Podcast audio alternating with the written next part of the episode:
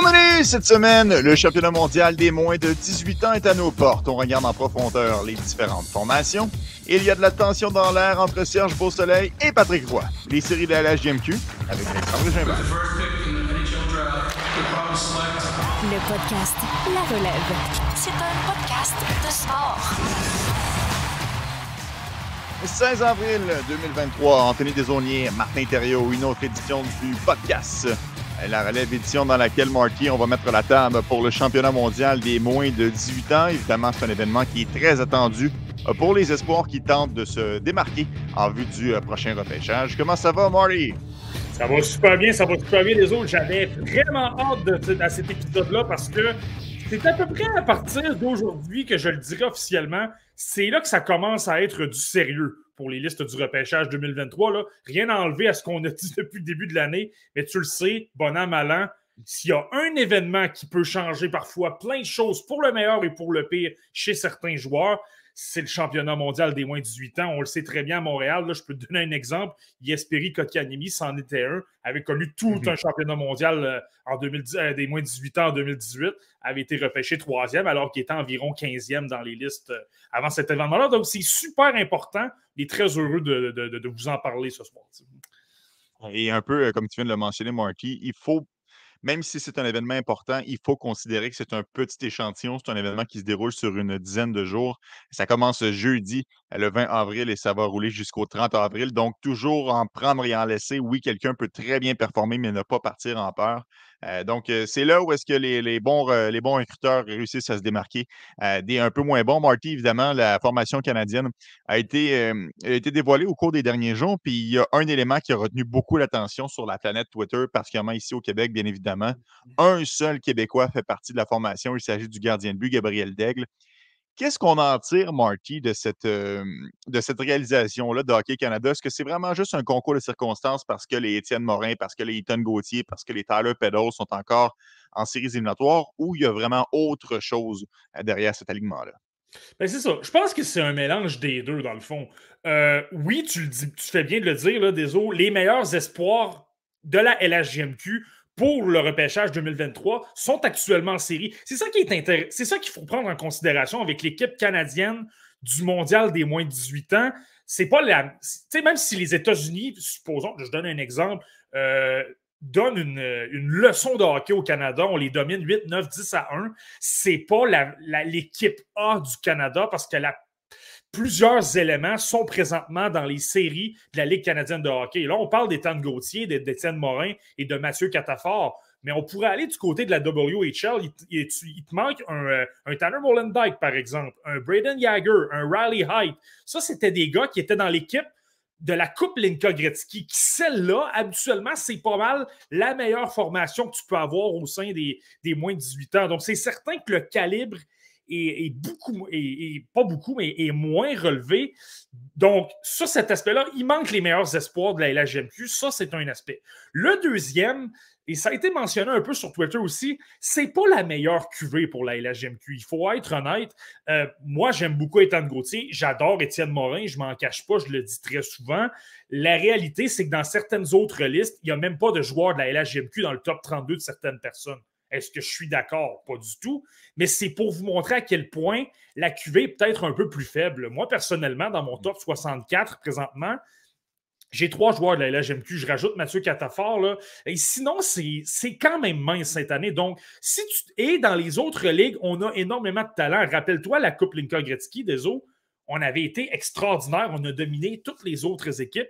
Et là, tu dois en prendre en laisser. L'équipe américaine n'avait pas l'équipe des moins de 18 ans. De la façon que ça fonctionne, la Coupe Linka Gretzky, c'est que les États-Unis envoient euh, les meilleurs joueurs qui ne sont pas avec le programme des moins de 18 ans. Donc, il faut en prendre et en laisser.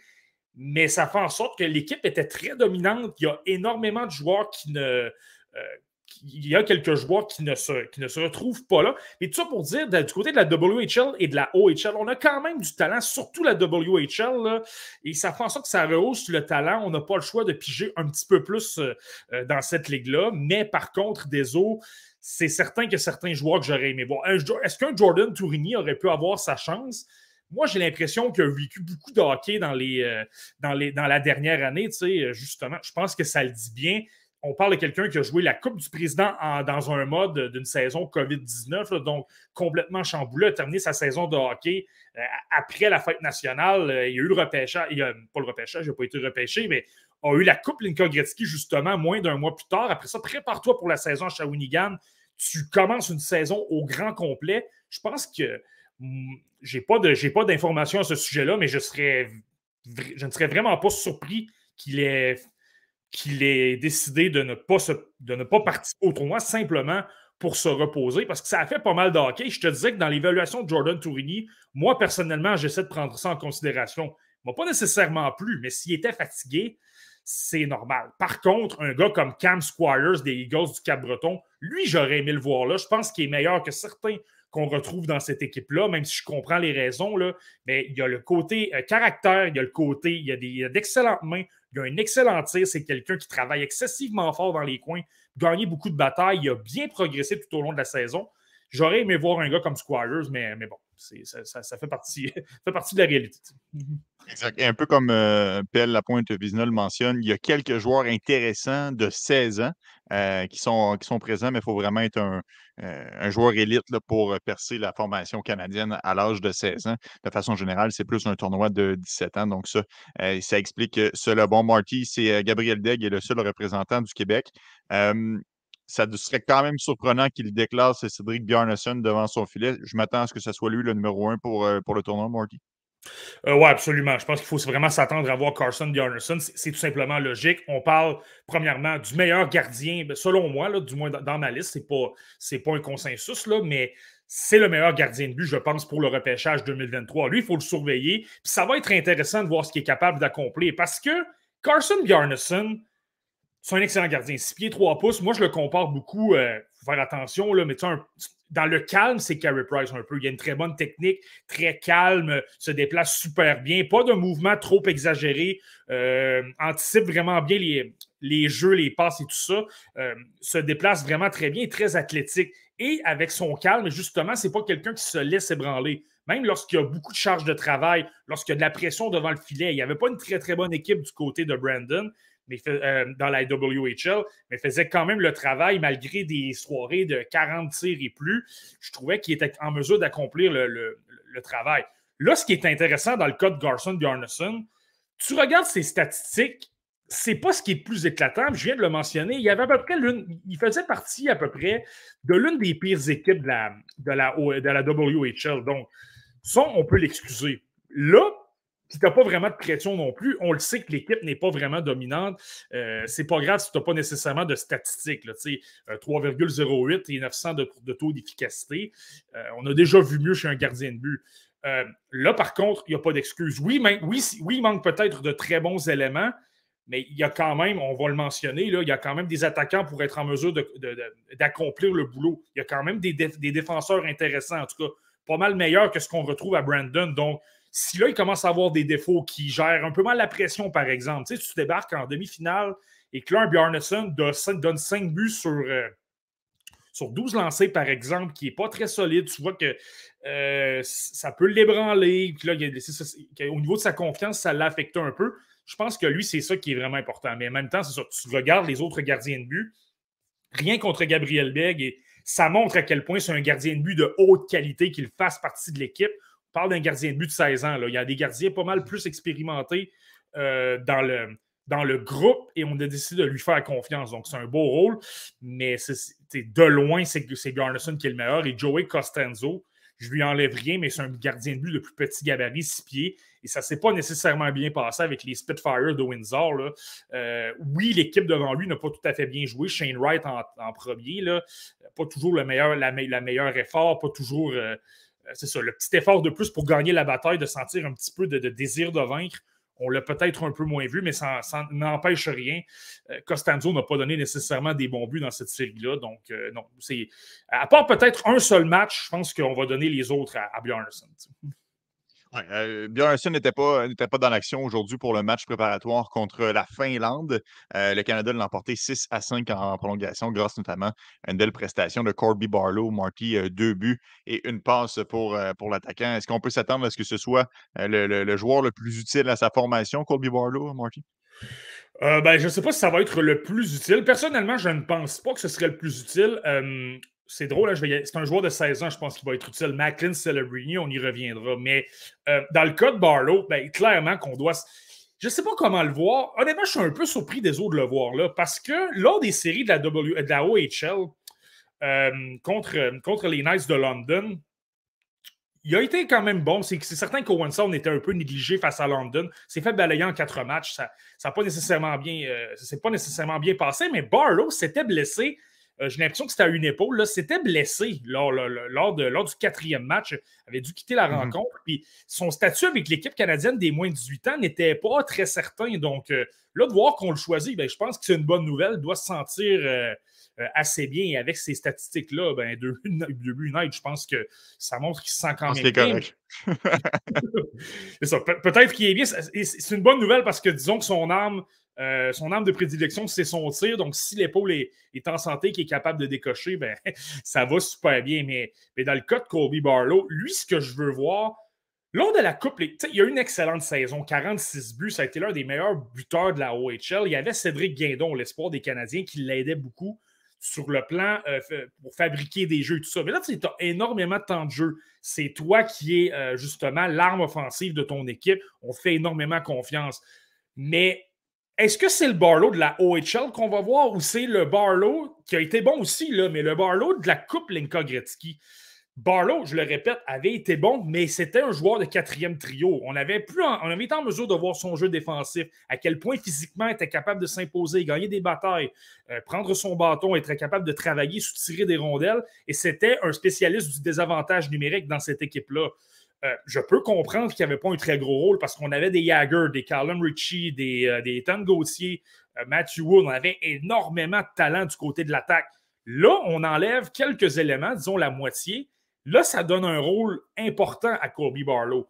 Mais il n'est pas tout seul. Si ça ne fonctionne pas, tu peux très bien, mettre un Matthew Wood, un Celebrini et d'autres joueurs comme ça. C'est là que c'est intéressant. J'ai hâte de voir qu'est-ce qu'il va faire cette fois dans le rôle important, mais en même temps, ça ne fonctionne parce que c'est un tournoi euh, qui est rapide. Hein. C'est quelques jours seulement. Tu ne peux pas te permettre de, donner une période d'adaptation aux joueurs. Tu dois t'illustrer rapidement. Donc, j'ai hâte de voir dans, dans, un contexte de haute pression et surtout face à certains de ses pairs, il y a des joueurs à peu près dans le même endroit dans, mes, dans ma liste du repêchage 2023 euh, qui sont dans ce tournoi-là. Tu as des Dalibor Dvorsky, des Edouard Chalet. Donc, lorsqu'il va se retrouver face à ces gars-là, des gars du même âge, dans le même contexte de compétition, un contexte de haute intensité où tu veux gagner cette médaille d'or-là, la ramener au Canada, ben, c'est ça que j'ai vraiment hâte de voir. Moi, je ne suis pas inquiet, je pense que ça va bien se passer, mais c'est ça qui est intéressant avec lui. Euh, bon, Marky, évidemment, tu viens de faire un plaidoyer pour euh, Colby Barlow. Tu as glissé les noms euh, de, de McLean Celebrini, puis je te rajoute celui de Andrew Crystal. Et je t'amène à la question de, Guillaume Villeneuve qui dit quelle ligne potentielle ces trois-là? Est-ce que selon toi, l'équipe canadienne sur papier est plus forte cette année comparée aux autres années ou c'est tout simplement parce qu'on est dans le, dans le recency bias puis on oublie rapidement les années précédentes? Euh, c'est un mélange des deux. Clairement cette équipe-là est plus forte que celle de l'année précédente. L'an dernier, pour vous faire une petite mise en contexte, oui, on avait Connor Bedard, oui, on avait Adam Fantilli, mais il y avait énormément, euh, il manquait énormément d'éléments pour compléter ces joueurs-là. On avait complété ça avec toutes sortes de joueurs à gauche et à droite, des gars de la USHL, des gars, euh, des joueurs de 16 ans, énormément de joueurs de 16 ans. Lucas Dragicevic qui revient cette année est un défenseur de 16 ans, il était encore pire défensivement. Ça, ça allait, ça allait, ça n'allait pas très bien. Euh, par contre, je vous, je vous rappelle qu'il y a deux ans, l'équipe canadienne des moins de 18 ans, et c'était normal, aucune ligue ne jouait. Donc, tu sais, lorsque je disais que ce n'est pas la meilleure équipe canadienne qu'on a présentement, c'est là, là c'était le cas. On avait la meilleure équipe parce qu'aucune ligue ne jouait. Et rappelle-toi, des Shane Wright, Connor Bedard, Wyatt Johnston, on a Brand Clark en défense. Cette équipe-là était blindée. C'est peut-être la meilleure qu'on va voir de l'équipe canadienne au, championnat mondial des moins de 18 ans. Euh, donc, c'est pas la meilleure. Par contre, je suis d'accord avec Guillaume, euh, il m'enlève les mots de la bouche sur le trio. Je pense que Crystal, Celebrini et Barlow, ça formerait un trio spectaculaire et je pense que ça aiderait les trois autres dans les évaluations. Crystal, autant il a montré de belles choses, là, les gens disaient qu'il avait peut-être perdu des plumes, mais moi, le premier, j'ai mes doutes. Mais là, supposons que tu le places avec un Celebrini qui l'alimente et que là, tu as un Crystal qui a un plus grand rôle, qui produit encore plus dans un contexte de haute pression, produit davantage. Mais là, ça donne une donnée que, tu as davantage par rapport à ce qu'il a montré à Kelowna. J'ai rien contre Gabriel Sturck, c'est quelqu'un que j'aime beaucoup, là, un, joueur tchèque de 19 ans. Pas, il n'y a pas la qualité de Celebrini, il n'y a pas la qualité de Barlow. Donc, s'il est en mesure de produire avec quelqu'un qui a énormément de talent, tu sais, des autres, dans la LNH, ça va être ces gars-là avec qui un Crystal se retrouverait. Et en plus, je pense que Celebrini a le style parfait pour compléter Crystal. Crystal, c'est des mains extraordinaires. Il a un tir. Il voit tout sur la patinoire, il est excellent. Par contre, on l'a souvent mentionné, pas un gros coup de patin. Défensivement, a tendance à être un peu le dernier attaquant à revenir dans sa zone. Et le coup de patin est un peu laborieux. Mais c'est intéressant parce que Celebrini, les trois défauts que je viens de te nommer du côté de Crystal, c'est peut-être trois des plus belles qualités de Celebrini. Il est extrêmement rapide, surtout pour manœuvrer à haute vitesse. Il est intéressant. Euh, défensivement, c'est quelqu'un qui a une bonne éthique de travail, qui se replie quand même beaucoup, travaille bien avec ses défenseurs et, avec le coup de patin, ben, ça aide en transition. Ça, aide vraiment beaucoup pour euh, relancer l'attaque et tout ça. Puis, euh, puis, puis c'est ça. Donc, je pense que cet aspect-là. Donc, les défauts de Crystal vont peut-être être effacés par ces qualités-là de Celebrini. Et si ça survient, là, tu peux peut-être te dire dans tes projections, écoute, Crystal est moins rapide, il est peut-être moins bon défensivement, mais s'il se retrouve dans une équipe où il est avec un joueur, euh, un as de. Je n'importe quoi, là. je ne dis pas que ça va arriver, mais supposons qu'il débarque avec les, Canadiens, tu as un Nick Suzuki. Nick Suzuki n'est pas une fusée sur patin, mais peut-être qu'il est meilleur défensivement, capable de pallier certaines faiblesses d'un gars comme Crystal. Euh, puis là, je veux faire attention, je ne pense pas que Crystal serait utile aux Canadiens, mais c'est simplement pour vous donner une idée. Si on le place avec quelqu'un qui est complémentaire et que là, euh, ça va bien dans l'ALNH, mais là, c'est peut-être là que tu peux dire il va gagner quelques rangs dans, euh, dans, une, dans une liste pour le repêchage. Parce que c'est clairement un joueur qui doit tirer avantage de ce, tournoi-là, Marty, parce qu'Andrew Crystal est loin de faire l'unanimité. Euh, il y a bien des joueurs qui doivent saisir la balle au bon et en profiter. Puis je pense qu'Andrew Crystal, surtout à les jumelés avec Barlow et Celebrini, doit absolument produire à la hauteur de son talent. Et pour Celebrini, euh, jeune de 16 ans, je le disais tout à l'heure, c'est un tournoi de 17 ans, mais lui, c'est vraiment, il fait partie de l'exceptionnel, devrait être assurément top 3 l'année prochaine au prochain repêchage. Mais bon, pour les gens qui salivaient en t'écoutant parler, euh, il n'est pas admissible pour euh, cette saison. Non, absolument. Et si, les Canadiens veulent mettre la main dessus, ça va prendre une autre année, un peu comme celle de cette saison, mais bon. Mais mais par rapport à Celebrini, par contre, lui, je te dirais que j'ai extrêmement hâte de le voir et je me demande, tu sais, je pense qu'il y a de la pression. C'est certain que là, on va parler de l'équipe américaine. On a énormément de talent, mais je pense qu'il est un candidat à être l'un des meilleurs joueurs du tournoi. Euh, il y a une saison absolument incroyable dans la USHL. Il a terminé meilleur pointeur euh, de la USHL et il y a 16 ans. Euh, puis les qualités que je viens, de te mentionner, ce sont tous des qualités pour la LNH sont toutes des qualités qui font en sorte que tu es un joueur, non seulement un bon joueur, mais un joueur qui rend tout le monde autour meilleur et qui fait en sorte que tu, simplement par ta simple présence, ton équipe est capable de dominer. Celebrini, un coup de patin incroyable, se joue bien défensivement, euh, bonne relance parce qu'il est, très très bon sur le plan. Euh, sur le plan défensif, sur le plan du, jeu de transition et tout ça. Euh, c'est super, super intéressant. Donc, il y a vraiment le potentiel de faire des dommages. Et je ne l'ai pas mentionné, mais il y a des mains absolument euh, incroyables. Il manœuvre très rapidement. Il est capable d'accélérer, mais il est capable de ralentir le jeu. Donc, il est capable de faire un peu toutes sortes de choses pour garder l'adversaire sur le qui-vive. Euh, par contre, je te l'avais déjà mentionné, des je trouve qu'au jeu. Euh, pas au Jeu du Canada, mais au, euh, euh, défi mondial des moins de 17 ans. Il m'avait déçu pas mal. On ne l'avait pas vu beaucoup. Et c'était un contexte où il y avait davantage de joueurs dans un calibre nord-américain, un calibre euh, canadien, peut-être des joueurs plus davantage aptes à jouer dans un contexte de haute pression. Et lui avait été très ordinaire. Est-ce qu'il va être en mesure de faire pardonner ce match-là, moi, c'est ce que j'ai hâte de voir. Et sur le plan physique, je ne suis pas tout à fait certain encore qu'il est 100% à l'aise. Euh, c'est ça que j'ai hâte de voir dans son cas, mais énorme. Je te dirais, il y a, vraiment le talent. Et pour l'avoir vu contre l'équipe américaine des moins de 18 ans euh, dans un match au début du mois, euh, lorsqu'il était sur la glace, le trio de Will Smith avait toutes sortes de difficultés parce qu'il était bon défensivement, était capable de provoquer beaucoup de revirements, des bâtons au bon endroit, coupait beaucoup de passes. Donc, j'ai vraiment hâte de voir cette progression-là. Et je te le, dis, il y a le talent pour être une vedette et de prendre l'équipe, l'équipe canadienne sous ses épaules. Excellent. Donc, ça, ça fait euh, le tour pour euh, Macklin Celebrini. Si vous l'avez pas, si vous n'avez pas eu la chance de le voir jouer encore, ben, manquez pas ça parce qu'il est vraiment euh, spectaculaire. Marty, évidemment, on ne passera pas à travers tous les attaquants de l'équipe canadienne parce que ce serait beaucoup trop long et on veut faire en grande partie la plupart des équipes du tournoi. Donc, je t'en nomme trois. Tu me dis celui qui va connaître les meilleures performances selon toi, Callum Ritchie, Nick Lardis ou encore Matthew Wood. Lequel de ces trois-là va être en mesure de tirer son épingle du jeu lors de l'événement? Euh, c'est une bonne question parce que les, deux premiers, euh, tu as nommé deux noms là-dedans que justement j'ai vraiment hâte de voir leur tournoi. Là, vraiment, euh, eux ont des choses vraiment à prouver. L'un des trois, lui, qui va ressortir, je te dirais que c'est Nick Lardis, je vais le dire comme ça.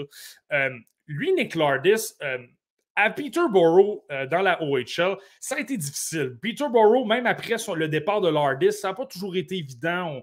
on entend parler de euh, de bisbille un petit peu. Je pense qu'on a acquis des joueurs qui ne cadraient peut-être pas avec le style de l'équipe. Tu sais, des courtes remises de rondelles, euh, un système de jeu à cinq joueurs, rejeter la rondelle en fond de territoire. là, des gars comme Owen Beck, ça ne les avantage peut-être pas. Des gars qui préfèrent euh, créer des relances, créer, des entrées de zone avec de la possession de rondelles, peut-être moins efficaces. Un gars comme Lardis, tu voyais quand même des belles choses à Peterborough. Mais à un moment donné, il a peut-être perdu confiance, tentait peut-être un peu moins de choses. Tu sais, lorsque tu es moins en confiance, tu, tentes moins de choses. Tu tentes moins de manœuvrer dans des zones restreintes, des situations corsées parce que tu es tout le temps en train de te dire que tu vas perdre la rondelle. Alors que lorsque tu es en pleine confiance, tu le tentes parce que tu dis que je vais déjouer le joueur, je vais être en mesure de créer des jeux et tout ça. Euh, donc, lui, dans son cas, du côté d'Hamilton, il a énormément progressé, s'est retrouvé sur le premier trio euh, s'est retrouvé avec une production là, qui, honnêtement, si on prend euh, à partir du moment qu'il s'est amené à Hamilton, c'est l'un des meilleurs pointeurs de toute la OHL. Donc, j'inclus les, les, joueurs de 18 et de 19 ans. Euh, il a des mains incroyables, il a un coup de patin extraordinaire. C'est quelqu'un qui joue bien défensivement, c'est quelqu'un qui a une bonne, un bon effort. Bon bâton, capable de mettre de la, pression dans les coins et tout ça, capable de s'offrir en support pour sortir la rondelle du territoire. Donc, je pense, et surtout, il ne faut pas l'oublier, le tournoi est en Suisse, donc euh, les patinoires vont être un peu plus grandes. Euh, un gars comme Lake Lardis, qui a beaucoup de vitesse, qui a une bonne exécution, qui prend des décisions quand même rapides avec la rondelle, euh, un bon arsenal de feinte, capable de déjouer des joueurs, capable d'effectuer des passes transversales et tout ça. je pense que c'est vraiment quelqu'un qui peut ressortir. En fait, lui, il peut vraiment prouver est-ce que c'est le Lardis de Peterborough ou le Lardis d'Hamilton qu'on va voir? Moi, je l'aime beaucoup. C'est quelqu'un qui a grimpé énormément dans ma liste du repêchage 2023. Puis celui-là, je pense qu'on. Euh, euh, je pense qu'il va offrir une bonne prestation. Là, dans le cas de Wood et de Richie, par contre, ça, c'est moins, euh, c'est moins certain. On a des choses à, regarder. Excellent, Marty. Donc, merci pour ce trio d'attaquants. Je m'en vais du côté du chat. où est-ce que Guillaume Forcier mentionne? Pourquoi ils ne font pas le tournoi une fois que les séries éliminatoires sont terminées? Évidemment, en référence aux nombreux Québécois qui n'ont pas pu participer au tournoi puisqu'ils sont encore en vie dans les séries de la, JMQ. Je pense qu'on a quelques hypothèses pour toi, Guillaume. si jamais on attendait un autre mois avant de faire les séries, il y a des joueurs qui auraient déjà un bon repos, peut-être qu'on aurait manqué de rythme, peut-être que c'est plus dangereux pour les blessures.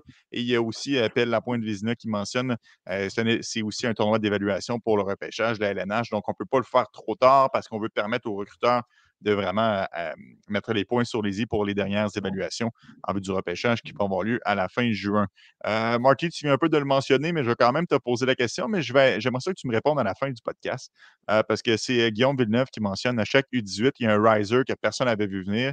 Je pense évidemment à Kotkanimi, comme tu as mentionné un peu plus tôt, qui va vraiment gagner du galon. je ne veux pas que tu me répondes tout de suite parce qu'on va passer à travers la liste, mais lorsqu'on arrive dans un pays où un joueur je veux que tu me l'identifies comme quoi ça va être celui que tu vas surveiller et qui pourrait vraiment gagner des points euh, dans ton euh, livre à toi. Euh, bon, Marty, allons-y en défensive avec le Canada. Souviens-toi au championnat mondial des moins de 20 ans lors du tournoi des fêtes. On avait opté pour une stratégie un peu un peu pesante, un peu lourde des défenseurs de gabarit. je pense notamment à Jake Métier ou Nolan Allen ou Ethan Delmastro. Est-ce qu'on a sensiblement la même philosophie avec les moins de 18 ans? Est-ce qu'il y a un trait de caractère? Est-ce que c'est des défenseurs mobiles, des défenseurs qui ont un bon lancer, des défenseurs qui, sont robustes? Est-ce qu'il y a une définition, est-ce qu'il y a un trait de caractère qui ressort pour la brigade défensive du Canada à cet événement-là? Je pense que l'équipe canadienne, on y est allé avec un petit peu plus de, polyvalence. On a, on, a, ajouté un petit peu d'éléments qui apportent un peu toutes sortes de choses, comme justement. Euh, donc, je pense que ça, c'est quand même bien. Tu sais, j'ai parlé de Dragicevic qui était du côté de l'équipe canadienne, euh, justement, des moins de 18 ans l'an dernier. Lui revient. Donc, c'est certain qu'avec un an de plus, euh, je ne suis pas en train de te dire qu'il est très bon défensivement. Au contraire, il y a encore des lacunes, il y a encore des choses à corriger. Mais en avantage numérique, c'est clair que c'est une menace. C'est clair que c'est quelqu'un qui a un instant offensif assez fort, même dans la WHL, un endroit où il est parmi les meilleurs pointeurs des défenseurs au complet, là, donc pas simplement euh, de, son, groupe d'âge, vraiment l'un des meilleurs. Donc lui peut être en mesure vraiment je me répète par contre, dans le cas de Lucas Dragicevic, j'ai dû le dire trois fois cette année, c'est une compétition où il peut montrer qu'il est un joueur dominant, qu'il est un joueur spécial, parce que justement, avec les statistiques qu'il présente, te retrouver dans une compétition comme le mondial des moins de 18 ans avec des joueurs moins âgés, moins expérimentés, moins gros, moins forts, moins bons défensivement, tu as davantage d'ouverture, tu as davantage d'occasions de transporter la rondelle, de déjouer deux ou trois, euh, deux, trois adversaires, obtenir des occasions un gars comme Draghi Sevic doit profiter de ce tournoi-là pour redorer son blason. Dominer complètement, être vraiment de loin, pas simplement le meilleur défenseur de l'équipe canadienne, de loin, vraiment faire sentir sa présence. Mais là, je viens de le mentionner, le problème, c'est que je on l'a dit souvent. On l'a dit au match des meilleurs espoirs de la Ligue canadienne. J'ai dit à peu près la même chose. Et il ne l'a pas fait. Au contraire, il a été extrêmement invisible. Il avait pris de mauvaises punitions contre Connor Bedard en début de match. Puis ça avait été quand même assez difficile. On avait vu le mauvais de Dragicevic.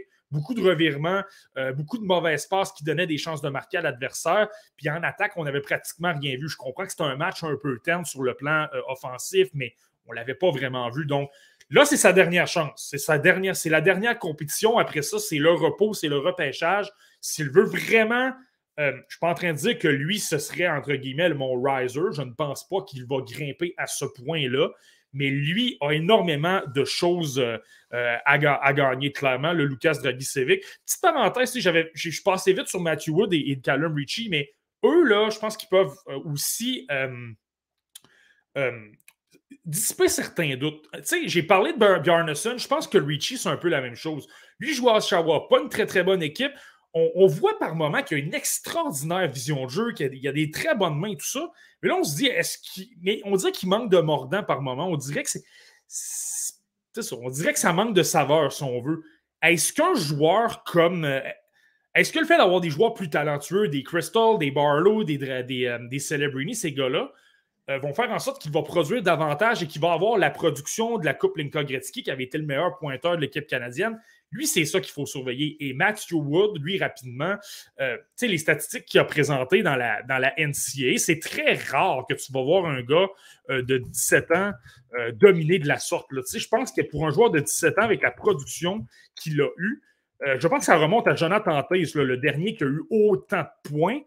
Euh, pour un joueur de 17 ans, dans une ligue quand même forte, la NCA, tu as des gars de 22, 23 ans, donc euh, d'être en mesure d'obtenir 34 points en 35 matchs, c'est impressionnant. Euh, là, par contre, c'est ce qu'on va voir. Est-ce que, parce qu'il y a des doutes sur son effort, il y a des doutes sur sa constance également, son, son coup de patin, il est très, quand même laborieux. Donc, il est en mesure de dominer dans une grosse ligue comme la NCA. Donc, la logique voudrait qui va dominer ce tournoi-là, le mondial des moins de 18 ans. Je le répète, les joueurs sont moins gros, moins forts, moins expérimentés, moins bons en défense. Donc, un gars comme Wood peut davantage se démarquer. Mais est-ce que ça va être le cas ou on va voir le Wood du Linka Gretzky qui avait été bon par moment, mais complètement invisible à d'autres moments, avait un gros problème de constance? Euh, c'est vraiment ça dans son cas. Mais bon, c'est ça. Donc, je voulais simplement faire une parenthèse parce qu'on était passé vite. Là. Euh, maintenant, revenons à la défense. Oui, oui, revenons en défensive. Justement PL euh, qui mentionne est-ce que Dragicevic est un futur euh, Mike Green? Euh, en tout cas, ça dépend des quelles années de Mike Green que tu parles, PL, parce qu'il a vraiment démontré deux visages dans la Ligue nationale de hockey. Marty, autre défenseur qui pourrait retenir l'attention, Cam Allen, Caden Price, quand même des, des défenseurs avec des beaux, des beaux profils dans la brigade? Oui, absolument. Puis tu sais, euh, ce, que ce, ce que je venais de mentionner par rapport à Richie et à Wood, je pense que ça s'applique également pour les deux défenseurs qu'on vient de nommer. Euh, dans le cas de Cam Allen, ça a été une saison difficile, on va être honnête. C'est quelqu'un, tu sais, je, tu te souviens des autres, je l'avais dixième de mon classement préliminaire.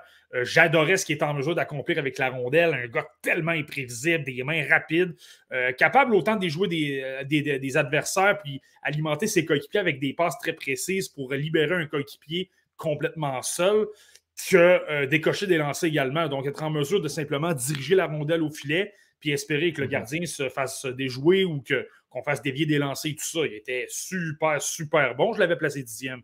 Mais sa saison a tellement été difficile à Guelph euh, là, j'avais comme ajusté mon tir. Je trouve qu'il y a encore de belles qualités avec la rondelle. C'est quelqu'un qui déjoue quand même bien les, euh, adversaires. Il est capable de transporter la rondelle. Il y, a, quand même une certaine imprévisibilité du petit talent offensif. Par contre, lorsqu'on se retrouve du côté euh, patin arrière, de reculons, lorsqu'on veut se retrouver du côté défensif, je trouve qu'il manque d'accélération et je trouve que, étant donné qu'il est peut-être un peu moins rapide, il commet beaucoup de revirements. Mais et là, je salue nos amis du TS LH Espoir qui, ont soulevé la question en premier. Et honnêtement, c'est très, très légitime. Est-ce qu'un gars comme Michael Butchinger, que moi j'adorais, j'avais dans mon top 64, euh, top 40 l'an dernier, euh, presque l'an dernier, là, je l'avais très haut. Et il y a une bonne saison du côté de Guelph, mais c'est le partenaire de défense à Allen. Et lui, Butchinger, c'est quelqu'un qui bouge bien la rondelle également. C'est quelqu'un qui a un sens offensif, qui veut créer de l'attaque. Donc, est-ce que Butchinger a peut-être éteint un peu Allen? C'est la grosse question qu'il faut se poser dans son cas et il peut répondre à tout ça dans ce tournoi-là. Là, Butchinger, il n'est pas là. Le, joueur expérimenté n'est pas là. Allen va avoir plus de temps de jeu. Tu te retrouves dans la même situation qu'Olinka Gretzky. Donc là, si un Allen domine complètement, qui devient le meilleur défenseur de l'équipe canadienne, utilisant des avantages numériques, avantages numériques, utilisés 23, 24, 25 minutes par match et qui permet au Canada de gagner des matchs, ben, il, va, il va augmenter sa cote et il va, euh, il va dissiper certainement euh, certains doutes. Puis dans le cas de Caden Price, je pense que c'est un peu la même chose. ce que j'avais dit pour Crystal s'applique pour lui aussi. C'est pas une équipe qui est très dominante. Caden Price a beaucoup de temps de jeu. Euh, il, a des, il bouge bien la rondelle et lui également. C'est quelqu'un qui est jeune. Il est né en août 2005, donc peut-être une très belle place à, à amélioration. Mais par contre, euh, euh, le jeu défensif, c'est pas toujours efficace. Il commet quand même beaucoup de revirements, il prend beaucoup de chances, mais ça, ça, ça peut lui coûter cher aussi. Mais là, tu te retrouves dans une compétition, je me répète, je vais le dire souvent, mais avec des gars moins expérimentés, moins bons défensivement, euh, moins rapides, moins, comprennent moins les assignations à appliquer de la pression et tout ça. il y a clairement une place pour se démarquer. Donc, je pense que c'est ça. Ça va vraiment être à surveiller vraiment dans leur cas. Mm-hmm. Excellent, Marty. fermons la porte sur euh, la formation euh, canadienne parce qu'il y a quand même plusieurs équipes à analyser. Allons, allons chez nos voisins du Sud avec les États-Unis, là où on retrouve les suspects habituels. Ouais, vas-y, Marty. Petite parenthèse, des autres, simplement mentionner, c'est ça. Il y a énormément de joueurs à couvrir. On ne peut pas parler de tout le monde. Si vous avez des questions, euh, soulignez-les. Là, des autres, on va se faire un plaisir si c'est nécessaire de, de les proposer, puis on va en parler. C'est certain qu'on passe vite. Il y a peut-être des joueurs qui vous intéressent puis qu'on passe un peu vite. Mais c'est normal, c'est pas qu'on les a pas vus, on en a vu. C'est simplement qu'il faut, tu le sais, des autres, il faut faire des choix. Puis euh, c'est ça. Il y, a, quand même une centaine de joueurs. Donc, si on en fait 100, on, va être là encore demain matin. Puis euh, je, sais que tu as une grosse émission de radio demain, donc je voudrais pas t'imposer ça.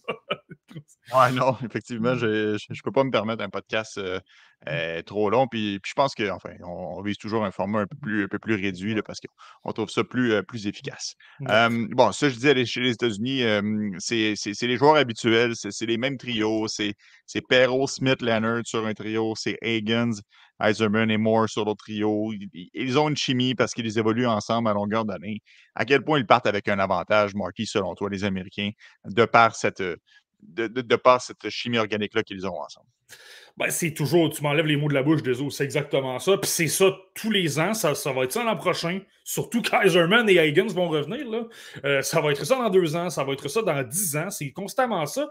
Parce que le format, le moment, le moment du tournoi et tout ça favorise l'équipe américaine des moins de 18 ans. Je l'ai mentionné, l'équipe canadienne, il y a à peu près la moitié des gars qui sont dans les séries de la Ligue canadienne ne sont pas là. Et du côté de l'équipe américaine, ben là, tu l'as bien mentionné. Là, c'est l'équipe intégrale, à l'exception d'un ou deux joueurs. Là. On a rajouté Kerry Terrence, un, un attaquant de la OHL, et euh, Hampton Slukinski, un gardien qui a joué du côté euh, des rangs secondaires au Minnesota. Mais sinon, c'est la même équipe. Donc, eux, on a, eux, ils ont joué ensemble toute la saison. Ils ont développé une chimie incroyable euh, dans le cas de Smith, Perrault et Leonard depuis le début de la saison, et dans le cas de Moore, Higgins et Eiserman depuis deux mois, là, parce qu'on le répète, Higgins et Eiserman sont des joueurs du programme des moins de 17 ans qui ont tellement bien fait qu'on a promu avec l'équipe des moins de 18 ans.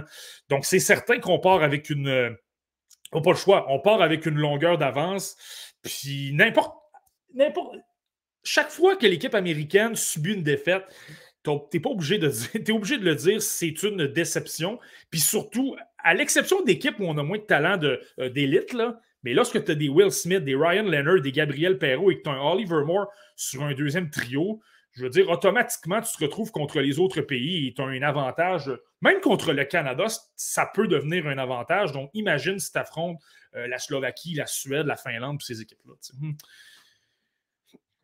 ça, c'est sûr que les Américains, euh, ils, sont solides. Puis, Marty, euh, est-ce que est-ce que tu penses que des joueurs comme Higgins et Eiserman qui sont plus jeunes vont être intimidés par le format ou parce qu'ils sont tellement talentueux, parce qu'on s'attend à ce qu'ils soient repêchés au sommet de la pyramide en 2024, ils vont être en mesure quand même de, dominer en quelque sorte le, tournoi? Moi, je ne suis pas vraiment inquiet dans le cas d'Eiserman et de, euh, de James Higgins. Ce sont des joueurs vraiment de haut niveau. Tu sais, lorsque j'ai parlé de Celebrini, je n'ai pas voulu me risquer de dire que c'était le premier choix au total. Puis la raison, c'est que Cole Iserman, que j'adore et je te le dis, je l'ai encore regardé cet après-midi. Depuis qu'il est avec le programme des moins de 18 ans, déjà qu'il était archi dominant avec les moins de 17 ans, avec les moins de 18 ans, depuis qu'il est débarqué sur le deuxième trio, je vois déjà quand même une bonne, une bonne amélioration. Son sans dire qu'il ne s'impliquait pas, je me posais des questions sur son effort. Là, il est beaucoup plus dynamique. sa force d'accélération a augmenté. Il défie pas mal plus les défenseurs adverses. Et là, on le voit réaliser des feintes incroyables à haute vitesse, passe la rondelle derrière un défenseur, puis étant donné qu'il est gros et qu'il a un bon coup de patin, le déborde, obtient beaucoup euh, d'occasions comme ça. C'est je, suis convaincu qu'il va être dominant. Je l'ai regardé dans des matchs de la USHL et même contre des joueurs de euh, moins de 20 ans, il n'y avait aucun problème sur le plan physique. Il était en mesure de déborder les joueurs. Il y avait un avantage et il a 16 ans. Donc, lui, je suis aucunement inquiet. Dans le cas des Guns, il y aurait peut-être un peu plus d'inquiétude, mais étant donné qu'on va être en Europe, que l'espace va être plus grand sur la patinoire, qu'on va pouvoir créer davantage de jeux, il va y avoir moins de pression autour des joueurs. Je pense qu'un Hagen, ça va. Et j'adore Hagen. Je pense que pour le repêchage 2025, présentement, c'est mon favori pour le premier choix parce que c'est. Ça me fait penser beaucoup à Patrick Kane, les mains, la, vitesse d'exécution avec laquelle il peut réaliser des jeux, le fait de voir tout ce qui peut se passer sur une patinoire, le, le sens du hockey est extrêmement développé. Donc, je ne suis pas inquiet qu'il va être dominant. Euh, là, c'est certain qu'il a 16 ans, euh, mais je pense que le fait qu'il va avoir beaucoup plus d'espace et on s'entend aussi, désolé, le fait de jouer avec Oliver Moore et Cole Iserman aide, beaucoup. Et tu sais, un gars comme Moore va être avantagé, je pense, par un tournoi comme ça. Je viens de le mentionner, mais la grande glace, plus de place pour patiner, transporter la rondelle. Et, une, et la force d'Oliver Moore, c'est son coup de patin. Et aussi, il est capable de manœuvrer habituellement en zone restreinte, mais là, si tu as beaucoup plus d'espace, il va être excellent pour déborder les défenseurs adverses. C'est là. Euh, puis je le répète, c'est le deuxième trio, c'est pas le premier. Donc, euh, tu sais, la force de frappe que tu as dans cette équipe-là est franchement impressionnante. Puis euh, non, je m'attends. Non, Iserman et Hagen, je les vois, je les vois assurément dominants. Marky, je fais je fais, un, aparté ailleurs parce que c'est un commentaire d'une personne qu'on. Je pense que c'est la première fois que tu écris Bateau 13, alors, euh, alors euh, je me lance. Euh, est-ce que c'est le futur avec Caden Goulet du Canadien de Montréal ou ça pourrait être une monnaie d'échange dans un style comme Kirby Dack 2.0, c'est-à-dire sacrifier un jeune défenseur en Alexander Romanov pour aller chercher autre chose de prometteur. je vais y aller en premier, Marty. Je serais quand même surpris que le Canadien transige Logan Mayou parce qu'il est droitier, chose que le Canadien a quand même besoin. Cependant, je mettrais un vieux de dollars qui est un défenseur qui va assurément partir d'ici le repêchage. Il y a beaucoup trop de défenseurs à Montréal. Mmh. Peut-être un Joel Munson, ça me semble probable. sinon, je pense que Kent Hughes, de par un peu le même principe que l'année dernière, un certain surplus, dans la brigade défensive, on pourrait tenter de se, laisser prendre au jeu et d'améliorer euh, à l'attaque. Je ne sais pas ce que tu en penses, Marty. Euh, je, suis entièrement d'accord avec toi, Deso, honnêtement. Je, pense, qu'un gars comme Mayou pourrait être échangé, mais pas immédiatement. Tu sais, je le dis souvent, pour réaliser une transaction, ça dépend du moment. Il y a des moments pour le faire. Et là, en ce moment, tu l'as si bien mentionné, Deso, on n'a pas une énorme profondeur du côté des défenseurs droitiers. Là, si on débarque, je dis n'importe quoi, mais supposons qu'on fait l'acquisition d'un défenseur de premier plan au repêchage. Ou si on repêche, par exemple, David Redbacher, qui est un défenseur droitier. Euh, là, ça change la donne. Tu as plus de défenseurs, tu as, plus de questions à te poser pour savoir lequel va faire partie de ta formation. Et moi, on dirait, présentement, là, on dirait que la compétition, je la vois entre Logan Mayou et Justin Barron. Euh, mais pour l'instant, il n'y a pas vraiment de n'y a pas de panique. Euh, Justin Barron évolue à Montréal. Il a un rôle. Ça s'est bien passé en deuxième moitié de saison. Euh, va revenir l'an prochain. Va continuer sa progression. Alors que Mayou, autant il a montré de belles choses dans la, dans la OHL. Je comprends qu'en avantage numérique, c'est quelqu'un qui est dominant. Il a un gros lancer très canon. Son coup de patin est à faire rêver. Il a une extraordinaire force d'accélération. Mais la réalité, c'est que je pense qu'en raison de son sens du hockey qui est peut-être un peu moindre, euh, il va gagner à jouer dans la Ligue américaine. Donc, tu sais, lorsque je parle de, euh, de moments pour accomplir ces transactions-là, je ne pense pas que ça presse cet été. Tu peux simplement dire à Logan Mayou prends un bon été d'entraînement, continue de t'améliorer, continue de travailler sur ce qu'Adam Nicholas t'a enseigné tout au long de la saison. Tu arriveras du côté de Laval avec Jean-François Hull, progresse, domine. Euh, en tout cas, on verra comment sa, sa progression va s'être passée. Puis lorsqu'il sera prêt à jouer à Montréal et que là, il y aura une congestion au niveau des défenseurs, là, on y pensera. cette saison, je ne pense pas que ça, ça presse. Excellent, Marty, pour euh, Logan Mayou. Je pense que je suis, euh, je suis assez d'accord avec tout ce que tu viens de mentionner euh, dans le cas du jeune défenseur. Marty, je t'amène en Suède où est-ce qu'il y a deux espoirs assez spectaculaires qui vont être intéressants à regarder. Otto Stenberg, Axel Sandin Pelika. Bon, je suis conscient qu'ils ne jouent pas à la même position, mais quand même, les deux ont ont vraiment un flair pour le filet, ont vraiment beaucoup d'aptitudes offensives. Ça risque de faire des flémèches. Si la, Suède veut créer des buts, ces deux-là risquent d'être importants à la formation. Ouais, mais je te dirais aussi, ils risquent d'être importants, ça c'est clair. Je te dirais qu'eux, ils ont beaucoup de choses à prouver par contre dans ce tournoi-là. C'est des gars que leur, étoile dans les deux ou trois derniers mois a pas mal pâli. Je ne sais pas si tu te souviens, mais Otto, Stenberg, on en parlait comme assurément un, choix, un joueur pour le top 32 de toutes les listes au début, début de la saison. Puis là, il est dans beaucoup de listes, il n'est pas vraiment là. Même moi, je, je l'ai top 64, mais je ne l'ai clairement pas top 32. Il n'est pas proche de mon top 32 présentement. Parce qu'il y a beaucoup d'inquiétudes. Euh, niveau défensif, ça va bien à Stenberg. Il joue bien, il a un bon bâton, il travaille fort. Tu vois qu'il s'implique et tout ça. C'est pas un problème. Et je trouve aussi, il a joué des matchs à Frolunda dans la, dans la SHL. J'ai trouvé pratiquement meilleur dans la SHL que dans la Ligue suédoise des moins de 20 ans. Et là, ça apporte beaucoup de bémols. Puis en même temps, il a été bon dans la SHL, mais il a marqué un but lors d'un match que j'ai regardé, mais c'est pas non plus comme s'il il était archi dominant à Léo Carlson. Donc, tu dois te dire, est-ce que c'est.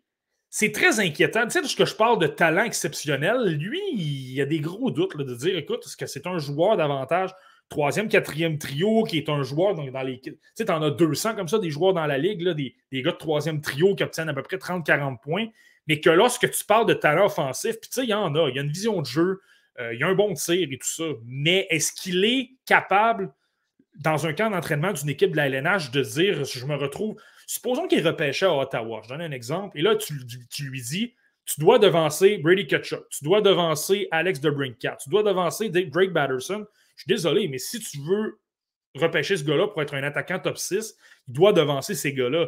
Et avec ce qu'il présente, je le répète, il y a des bonnes mains, il y a quand même, une certaine, créativité et tout ça, mais je trouve qu'il en offre peut-être pas assez pour devenir un attaquant top 6. Et je l'ai vu dans beaucoup de compétitions quand même. Je l'ai vu aussi au championnat, euh, au défi, euh, défi junior, qui est une très belle compétition pour analyser euh, des joueurs, de les comparer dans un style nord-américain. Et Otto Stenberg, à l'exception de son lancer, et je le répète, là, il jouait contre des équipes d'étoiles euh, euh, de la EGHL, de la BCHL. Donc, c'est encore moins fort que la Ligue canadienne de hockey. Et à l'exception de son lancer, je trouve qu'il était extrêmement invisible sur le plan offensif. Donc, lui, ce tournoi-là, je le répète, mais les joueurs sont tous de son âge, sont moins talentueux, moins d'expérience, moins bons défensivement. Otto Stenberg avait été bon, Linka Gretzky. Moi, je m'attends à ce qu'il soit, euh, qu'il ait cette même, cette, euh, ce même. Je m'attends à ce qu'il domine de cette, de cette même façon-là. Puis Axel Sandin. Euh, Marky, est-ce que son effort peut, rester, peut laisser à, désirer Stenberg? Est-ce, que, est-ce qu'au-delà du fait que oui, il a du talent, parfois, il en donne moins qu'il devrait sur la patinoire? Je pas que je le trouve lâche. Il est toujours bien placé. C'est pas un problème. Il est quand même en position. C'est pas quelqu'un qui met son équipe dans l'embarras. C'est certain que par contre, si tu recherches, je vais prendre dans la même équipe suédoise, c'est un Noel Nord que moi j'aime bien. Dans les coins, il travaille fort. Euh, c'est un gros bonhomme, là, pas mal le plus gros gabarit. Il gagne beaucoup de batailles. Il a un bon bâton. Il joue pesant. Là, c'est certain que si tu recherches vraiment du caractère, quelqu'un qui est toujours acharné dans les coins, c'est vrai que Stenberg, c'est pas nécessairement son genre. Mais de là à dire qu'il est, paresseux, qu'il manque peut-être d'efforts, je serais peut-être pas prêt à aller là, mais c'est. Certain que c'est pas un élément. Donc, lorsque tu le regardes, tu dis que c'est un joueur tellement travaillant. Il, est correct, sans plus. Je vais le dire vraiment, euh, vraiment comme ça. Et puis, euh, Sandin Pelika, lui, c'est vrai que je me souviens au début de l'année, tu disais tout le monde va l'avoir dans son top 32 dans quelques mois. Depuis, on en entend un petit peu moins parler. Euh, il a la chance de prouver à tout le monde qu'il mérite sa place en première ronde en juin prochain avec ce tournoi-là. Ouais, puis personnellement, pour moi, le tournoi, le championnat mondial des moins de 18 ans va être extrêmement important pour savoir où je vais placer Sandin, Pelika. Je ne m'en cache pas, je l'adore, j'ai toujours adoré sa capacité à être euh, dynamique avec la rondelle, de la transporter. Euh, il a un excellent tir frappé. Puis tu le vois sur la patinoire sans lui avoir parlé ou avoir parlé à des gens qui ont pu l'avoir en entrevue, des choses comme ça. Il semble avoir énormément de confiance. C'est ce qui me laisse dire que malgré sa petite taille de 5 pieds 11 pouces, qui peut être en mesure de dominer dans la LNH sur le plan offensif, parce qu'il en redemande. Euh, il n'a pas peur lorsque tu le brasses, il va en redonner davantage. Euh, il n'a pas peur non plus de te faire perdre patience parce qu'il va être impliqué dans les mêlées et tout ça. Avec, la rondelle, c'est un cerveau capable de transporter la rondelle. Il est extrêmement agile, donc peut vraiment bien déborder les défenseurs. Euh, évidemment, il y a des problèmes défensifs. Il, y a des, il cause des revirements et tout ça, et j'ai des craintes par rapport à son coup de patin. Mais je trouve que dernièrement, je ne sais pas ce qui s'est passé. Écoute, Sandin Pelika a joué dans la SHL avant le mondial junior et par la suite, on ne l'a pas retrouvé là. Est-ce qu'il a perdu un peu de confiance et qu'il tente moins de jeu offensif? Est-ce qu'il s'est fait dire corrige ton jeu défensif, tu dois vraiment travailler là-dessus et par la suite, tu travailleras sur ton jeu offensif, mais limite les erreurs. Je ne sais pas si c'est ça qu'on a fait dans son cas, mais on dirait qu'il est plus gêné. On le voit moins transporter la rondelle, il y a moins de mordants, et il est moins en train de vouloir justement être imprévisible. Fin d'épaule, des joueurs défenseurs, créer de l'attaque. Il le fait quand même, mais pas au même niveau. Et on parle quand même de la Ligue suédoise dont des moins de 20 ans. Je le répète, peut-être que c'est une question de confiance. C'est pour ça que ce tournoi-là va être important. Je le répète, mais avec des gars moins, euh, moins talentueux, moins expérimenté, moins bon défensivement. Le jeu va beaucoup moins rapidement, donc tu es pas mal plus en confiance de tenter des jeux. Moi, je m'attends à ce qu'il soit vraiment dominant, surtout pour quelqu'un qui était, je le répète, c'était l'arme, c'était le quart arrière en avantage numérique de l'équipe suédoise au mondial junior des moins de 20 ans. Donc, je m'attends pas mal à ce que ce soit la même chose euh, au moins de 18 ans, on va le dire comme ça. Ben, le contraire, ce serait, euh, ce serait assez surprenant. Euh, Marty, tu me disais en dehors des zones qu'il y a un joueur au sein de la formation suédoise qui attire beaucoup ton attention dernièrement. Il y a un joueur qui est assez méconnu. Ouais, ben, écoute, c'est là que je vais dévoiler le poteau rose. Là, tu me parlais d'un quelqu'un qui pouvait, grimper beaucoup dans les listes. Je suis pas en train de dire qu'il va être un espoir top 10, par contre. Top 32, je pense qu'il faut le considérer. Euh, Anton Wahlberg, retenez ce nom-là. Anton Wahlberg, c'est de, la façon qu'il joue. Il faut, regarder toutes les, toutes les configurations dans ce, profil-là. Premièrement, Anton Valberg, c'est un gros bonhomme. C'est quelqu'un de euh, environ 6 pieds 2 pouces. C'est quelqu'un qui joue gros. Lorsqu'il se retrouve dans les coins, il n'y a aucun problème. Même dans la SHL, euh, il gagne des batailles, il est extrêmement difficile, il bloque. Euh, il sépare la rondelle du porteur, il a un bon bâton, il est capable ensuite de sortir la rondelle. Donc, tu sais, sur le point de vue physique, sur un point de vue euh, de jouer dans la, dans la LNH, je le trouve excessivement important. Tu vois, je viens de retrouver 6 pieds 3 pouces et 185 livres. Tu sais, 185 livres, c'est pas très gros. Donc, si tu transposes dans 4 ans, supposons, tu peux imaginer un Valberg à 6 pieds 4 pouces et 200 livres. Et le coup de patin est bon. Il y a, une, il y a une, euh, euh, un coup de patin lourd. C'est quelqu'un qui a une, poussée très puissante. Donc, je pense qu'il y a beaucoup de façons d'améliorer ça. Et je trouve que son style est très nord-américain. C'est pas quelqu'un qui se complique beaucoup la vie, mais il déborde les défenseurs, protège sa rondelle, puis utilise son corps pour rentrer au filet, obtenir des occasions comme ça. Euh, il a quand même pas des méchantes mains. Tu le vois parfois le long des rampes, capable de manœuvrer la rondelle, faire circuler la rondelle. Et à l'occasion, tu le vois se retrouver au filet, dévier des lancers. Euh, je te dirais que dans son style, il me fait beaucoup penser à Liam Ergren l'an dernier. Euh, peut-être avec moins de mains, mais avec, des, avec du talent quand même. Là. Euh, puis Ergren a quand même été repêché au premier tour par le Wild du Minnesota. C'est un Suédois aussi. Là. donc, je me demande si un Valberg pourrait pas énormément grimper avec le gabarit qu'il a dans un calibre comme le championnat mondial des moins de 18 ans où tout le monde est plus petit, tout le monde est moins rapide, il peut être un monstre, se retrouver au filet créer beaucoup d'occasions. Et là, tu le sais, désolé, les recruteurs de la LNH aiment ce prototype de joueurs-là, format géant, qui sont extrêmement à l'aise dans le jeu physique et qui sont capables de produire de l'attaque. C'est pour ça que je pense que ce gars-là peut énormément grimper dans les listes. Et sur le point de vue statistique, je te parlais de la SHL. Euh, lui joue à Malmö, puis 17 matchs, 4 buts, 17 euh, matchs, 4 points. Et pour avoir observé les matchs, je te dis, physiquement, il était parfaitement à l'aise, ça allait bien. Et tu voyais quand même certains flashs offensifs. Donc, euh, s'il est en mesure d'accomplir ça, s'il est en mesure de se démarquer offensivement dans ce tournoi-là, c'est quelqu'un qui peut grimper vraiment beaucoup. Excellent, Marty. Anton Wahlberg, euh, attaquant suédois à surveiller euh, pour le championnat mondial des moins de 18 ans. On s'en va euh, chez leurs rivaux de la Finlande, Marty, où est-ce qu'on retrouve un peu un profil similaire à Otto Sandberg Axel Sandin Pelika, quelqu'un qui doit vraiment mettre les bouchées doubles pour redorer son blason. Casper Altunen, la dernière fois qu'on s'est parlé de la Finlande, Marty, tu me disais que c'est un joueur qui avait un beau profil, mais qui ne cessait de dégringoler au classement. Est-ce que tu penses qu'il va être en mesure justement de, renverser la tendance et de recommencer à gagner des points aux yeux des observateurs? Écoute, mon opinion est faite à 95% On va attendre ce tournoi-là, là, puis il peut, peut me surprendre. Mon opinion est pas mal, faite par rapport à Casper Altunen. Je suis convaincu que ça va être très ordinaire comme tournoi. Je ne m'attends pas m'attends pas à grand-chose. Puis mais en même temps, lui, c'est sa dernière chance. Ça a été une saison extrêmement décevante partout où il a joué. Il jouait dans, il jouait dans la Ligue euh, finlandaise des moins de 20 ans. Tu as l'expérience d'avoir joué dans la Liga finlandaise. Tu es plus gros que tout le monde. Tu as, plus de talent que tout le monde. Tu es l'espoir. Euh, l'espoir à considérer du côté euh, du hockey finlandais et tu n'offres absolument rien. Puis lui, ce qui est inquiétant, c'est pas nécessairement le talent. On le voit, le talent. On le voit qu'il a des bonnes mains. On voit qu'il est capable, lorsque ça lui tente, de, travailler fort physiquement, d'aller au filet, protéger sa rondelle. Il est capable d'être agressif et de faire perdre patience aux adversaires. Mais je l'ai mentionné brièvement, le problème dans son cas, malgré 6 pieds 3 pouces et 207 livres, l'effort n'est tout simplement pas là. Et dans la Liga avec, euh, avec HIFK Helsinki, on le à l'occasion. À la Coupe Spengler, j'ai vu un, un, ou deux bons matchs quand même. On dirait que lorsque le niveau est un peu plus relevé, il en donne davantage.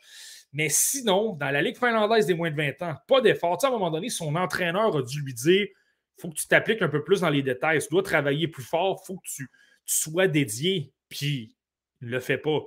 Euh, mm-hmm. Se retrouve avec HIFK, ça n'a quand même pas été mauvais, mais dans certaines compétitions avec la Finlande, moi, je l'ai observé au tournoi des quatre nations du mois, de février. Puis c'était.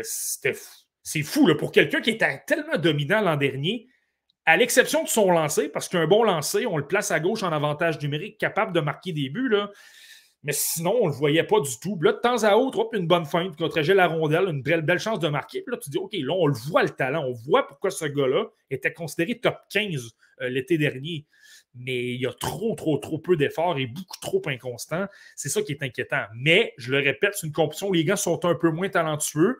Euh, ils vont avoir beaucoup plus de temps de réaction, on pouvoir plus contourner. Si tu te retrouves contre l'équipe américaine, par exemple, ou l'équipe canadienne, puis là, lui se dit je veux montrer, par exemple, que je suis meilleur que qu'Andrew Crystal ou que Matthew Wood ou Callum Ritchie et qu'il a le petit feu dans les yeux, là, peut-être qu'il peut, euh, peut changer certaines choses. Mais clairement, là, au niveau de l'effort, c'est extrêmement décevant euh, ce qu'on a vu dans Castro Toulon cette saison. Tu disais, Marty, que ton opinion est faite à 95% dans le cas d'Altunen. Euh, Jean-Maurice te pose une question. Penses-tu qu'il va sortir en première ronde? Personnellement, je n'y crois pas. Est-ce que toi, selon toi, euh, il va entendre son nom lors de la première journée du repêchage? Euh, non, je ne pense pas. Ben, justement, le problème, le problème de... Puis, c'est ça, il faut quand même respecter le talent. Donc, je n'aime vraiment pas son effort. C'est vraiment quelque chose qui me déplaît lorsque je parle d'un joueur. Est-ce qu'il va être dans mon top 64?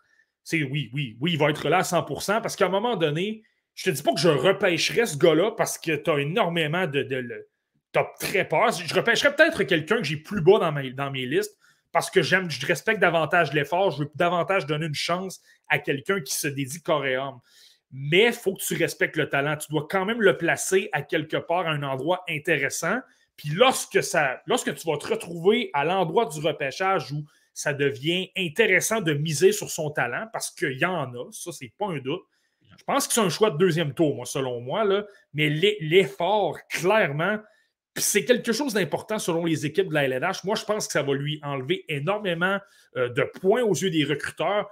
Puis tu le vois, là, cette année, il n'y a eu aucune production. une aide en 27 matchs seulement. Euh, il y a des gars avec pas mal moins de statut qui ont eu des bien meilleures saisons. Là. Euh, il y a un jeune que je te nomme, Consta Elenius, qui était quelqu'un de 16 ans, donc un an plus jeune. Euh, lui a joué toute la saison dans la Liga, a eu pas mal plus de points avec une moins bonne équipe. Là. Lui joue avec Yukurit, qui est moins, moins solide qu'à CHIFK. À c'est un peu. c'est la meilleure équipe, ou presque, de la Liga finlandaise. Là. Donc, tu sais, tu regardes ça, puis c'est, c'est, pas ça vaut pas un choix de premier tour, selon moi. je suis d'accord. Puis tantôt, tu mentionnais que les, euh, euh, les espoirs de la Finlande reposent vraiment sur, sur, euh, Casper Altunen aujourd'hui parce que Aaron Kirivario va être repêché en 2024. Lui, ça fait longtemps qu'on le surveille. On l'a regardé à plusieurs occasions. Qu'il est sur notre radar et lui ne déçoit pas, performe bien un peu partout où il passe, mais il sera admissible seulement en 2024. Malgré tout, on peut s'attendre à un gros tournoi de la part du défenseur. Ouais, puis lui, il faut simplement, faut simplement savourer le talent. Surtout dans une compétition comme le mondial des moins de 18 ans, je le répète, mais c'est. Moins le jeu, le, le jeu est moins rapide. Tu as pas mal plus le temps de créer tes jeux. Les joueurs sont moins physiques. Dans son cas, c'est extrêmement important parce qu'il va être en mesure davantage de, euh, de glisser à la ligne bleue, de contourner des, des, des, joueurs adverses, de créer des jeux. Ça va être excessivement important pour lui. Puis on parle de quelqu'un déjà à 16 ans qui est un membre important du TPS Turku, qui a, euh, il a passé à ça de jouer avec l'équipe finlandaise des moins de 20 ans au Mondial Junior. Je pense qu'il a été le dernier retranché. Donc, il a un beau profil, il a un beau palmarès. Ce gars-là, il a joué l'an dernier. Il sait à quoi s'attendre. Ça va être le fer de lance euh, de la défense finlandaise. Là, il, y en, a d'autres, des bons. Tu as Emile Pieniniemi, que moi, je déteste pas. C'est quelqu'un qui bouge bien la rondelle et qui a un bon gabarit, mais le fer de lance, c'est Aaron Rio qui bouge super bien la rondelle, qui est tellement créatif. En même temps, je te dirais, des autres, c'est là que c'est fascinant de voir comment ça se passe là, après une saison. Là, tu l'aimes, c'est quelqu'un qui a joué euh, à 15 ans dans des niveaux quand même supérieurs. Là, tu te dis, j'ai hâte de voir comment ça va se dérouler. Euh, dans la prochaine année parce que tout indique qu'il ne va pas nécessairement prendre beaucoup de masse musculaire. Euh, il demeure très petit et il y a d'autres joueurs un peu plus gros qui, eux, vont progresser davantage. Tu sais, Kiviaru l'an passé, on pouvait en parler comme un potentiel premier choix et là, ben, c'est dommage, mais présentement, il est encore très dominant. C'est encore un espoir de premier plan, mais euh, si tu le compares à des Iserman et des, des Celebrini, euh, on n'est pas là. Puis c'est ça, comme je te dis, c'est là que c'est important de les suivre sur deux ou trois ans pour voir la progression. Euh, il est très bon. vraiment, il a pris de l'expérience et tout ça. Et moi, je trouve qu'au point de vue de l'accélération, à en chercher peut-être davantage et je me demande si ça va peut-être pas lui. Puis il reste encore un an, là, mais je me demande si ça va pas lui nuire. Mais, pour le tournoi, on va, l'admirer parce que c'est quelqu'un d'extraordinaire avec la rondelle. Pour les gens qui, à la maison, n'auraient pas saisi ce que Marky voulait dire, il voulait dire premier choix au total du repêchage parce que Aaron sera repêché en première ronde l'année prochaine. Mmh. À moins d'une catastrophe, là, mais c'était vraiment plus dans une optique de, premier choix au total pour le, défenseur. Il faut toujours se garder une gêne des autres. Justement, on vient de parler d'Altunen. L'an dernier, je t'aurais dit, t'es fou de ne pas le mettre au premier tour et je viens de te dire que je ne l'aurais pas au premier tour. Donc, faut. Mais, mais tu as raison. Pour l'instant, c'est un espoir top 10. Mais il peut tellement se passer de choses en un an. Il faut, faut toujours se garder énormément de gêne euh, lorsqu'on est euh, plus loin d'un repêchage. Euh, Marky, le temps file, mais je prends quand même le temps de prendre un petit commentaire de, de Keys. Est-ce que c'est tu le comparais à Quinton Mosti, à Aaron Kirivario? Euh, non, pas du tout. C'est pas la même. C'est pas la même chose. Je veux dire que je pense qu'un Quentin Musty est beaucoup plus gros. C'est un joueur. C'est un attaquant, c'est un attaquant de puissance. C'est 6 pieds 2 pouces, c'est quelqu'un qui a un bon lancer. Euh, c'est quelqu'un sais, lui, le côté physique, il n'y en a pas de problème. Aaron, Aaron qui vit à c'est davantage un défenseur. Euh, c'est un, petit défenseur offensif. C'est 5 pieds 10 pouces, 160 livres. C'est quelqu'un qui est bourré de talent. Tu sais, je, je de le comparer à Lane Hudson parce que les subtilités dans le jeu d'Hudson ne sont pas les mêmes, mais c'est davantage dans cette catégorie-là. Tu sais, des Queen Hughes, des gars comme ça. C'est davantage ça, là, un Aaron Kiviarlo. On s'en va en Tchéquie, euh, Marty, où on y retrouve Edouard Chalet, joueur qui avait vraiment brillé lors du euh, dernier championnat mondial des moins de 18 ans. Souviens-toi, il avait formé euh, toute une équipe avec Yirji Kulik et Thomas Chamara, particulièrement l'avantage numérique, ils étaient dominants. Est-ce qu'on va pouvoir recréer cette magie-là de la part d'Edouard Chalet dans l'édition 2023 du tournoi Marty? Ben, lui encore, hein, je pense qu'il y a énormément de choses à prouver. Puis, tu sais, on a souvent parlé de sa constance. On a parlé, tu l'as bien, tu bien dit, là, jouait, jouait super bien avec Yerji Koulek au Mondial Junior. Euh, là, c'est certain qu'il est tout seul. C'est lui le fer de lance, c'est lui la vedette. Il avait été extraordinaire au Linka Gretzky. Euh, on voit, tu sais, Craig Button l'avait placé deuxième euh, dans sa liste parce qu'il avait connu un Linka Gretzky extraordinaire. Tu sais, le gabarit est là, les mains sont là, l'intelligence est là. Tu vois qu'il a un sens du hockey développé. Euh, capable de prendre des décisions deux ou trois secondes d'avance parce qu'il sait ce qui va se développer. C'est un gros bonhomme, il est bon défensivement. Euh, je pense que tu travailles à faire physiquement, mais c'est normal, c'est un joueur de 17 ans et tout ça. Euh, lui, dans son cas, par contre, c'est la constance. Et là, tu te retrouves au sein du mondial des moins de 18 ans. Tu es de loin le meilleur joueur. Tu as déjà une chimie pour ceux qui ont surveillé les compétitions internationales avec la Tchéquie. il retrouve son joueur de centre, Dominique Peter, qui est un gars qui a joué en Finlande cette année. Euh, qu'un gars, je trouve pas qu'il a une très bonne progression, a diminué beaucoup dans mes listes, mais c'est quand même quelqu'un de bon défensivement. Euh, qui comprend quand même bien le jeu, donc capable de suivre le rythme. Euh, donc, il n'y a pas d'excuse. Je pense que si, Charlie veut montrer qu'il est un espoir top 10, tu dois avoir des matchs comme au Linka Gretzky, où personnellement, je l'ai même tweeté moi-même, tu dois te dire ce joueur-là est exceptionnel, il est deux ou trois coches en avant des autres. Et surtout, lorsque tu vas te retrouver, tu sais, dans le cas des espoirs de premier plan, Charles et Will Smith, ces gars-là, ce qui est important, c'est que c'est l'un des rares événements cette saison où tu peux les comparer. Tu les as les deux en même temps sur une patinoire. Edouard Chalet n'a jamais affronté l'équipe américaine une fois, mais c'est un match, puis on le sait à quel point un match ne veut pas tout dire. Mais là, tu vas te retrouver devant des Barlow, des Andrew Crystal, des, des, des, Celebrity, ces gars-là. Si un gars comme Chalet s'est retrouvé devant cette compétition-là, et là, tu dis, le meilleur joueur de ce tournoi-là, c'est Edward Charlie. Ben, il vient de se mériter une place dans le top 10. Par contre, si ça se passe un peu plus mal, on va encore avoir les craintes. Est-ce qu'il est, euh, inconstant? Est-ce que c'est un joueur top 6 ou c'est un gars de troisième trio parce qu'il n'est pas en mesure euh, d'être efficace tous les soirs? C'est vraiment la question, lui, dans son cas. Est-ce que je suis fou, Marky, de penser qu'Edouard Charlie pourrait être un candidat à, glisser un petit peu au repêchage, le genre de joueur qui a, ah, quelques équipes passent par-dessus, puis finalement, on s'attendait à ce qu'il soit repêché, mettons, un huitième, puis finalement, à 12, 13, il est encore disponible sur, euh, sur le tableau.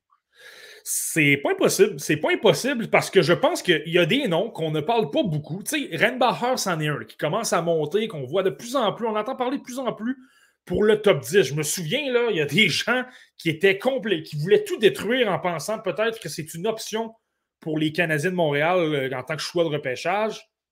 Et là, on dirait que petit à petit, il y a un peu plus d'ouverture. Je sais que David Saint-Louis de l'Elite Prospect, qui fait un excellent travail au point de vue vidéo, euh, a fait justement, adressé justement une analyse. Puis là, on dirait que ça a gagné un peu plus de gens.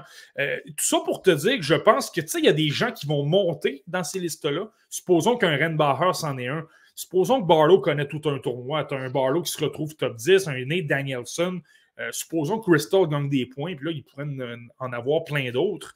Euh, ben et qu'un chalet montre encore des interrogations, c'est certain qu'il peut glisser. Par contre, je trouve qu'il montre tellement de belles choses, niveau gabarit, niveau main, niveau tir, niveau vision de jeu, euh, je ne pense pas quelqu'un qui va sortir du top 32 non plus. Là. Je ne pense pas que c'est quelqu'un qui va sortir du top 20. Il peut glisser de 4 ou 5 rangs, par contre. Ça, c'est certain, mais, mais pas, une, pas une baisse vertigineuse, par contre. Je pense qu'il va. Ah non, exact. Non, non, mais c'est ça. c'est juste qu'au départ, si tu m'avais posé la question au début de l'année, je m'attendais vraiment à ce qu'il sorte top 10. Puis là, plus que ça avance, plus que je trouve que c'est une possibilité qu'il ne soit pas dans les, dans les 10 premiers. C'était plus dans ce sens-là que je voulais faire mon, euh, mon commentaire. Mmh. Euh, Marty, euh, rapidement, il y a un autre gardien intéressant dans le repêchage. On n'a pas mentionné tantôt Trey Augustine, mais lui aussi est là. Et là, il y a Michael Rabal avec, avec la Tchéquie. Est-ce que, est que Rabal va être capable, Marty, de, de venir chercher Bjarnason à la fin de ce tournoi-là pour s'établir comme le premier gardien de but du, du prochain repêchage? Ben, c'est clairement le défi, hein. surtout si la, Tchéquie doit affronter le Canada, puis on se retrouve avec un match Bjarnason contre, contre Rabal. Euh, ça, c'est le genre de match que tu veux voir en tant que, quelqu'un qui, que personne qui analyse les espoirs, parce que c'est le meilleur gardien contre peut-être le deuxième meilleur. Là.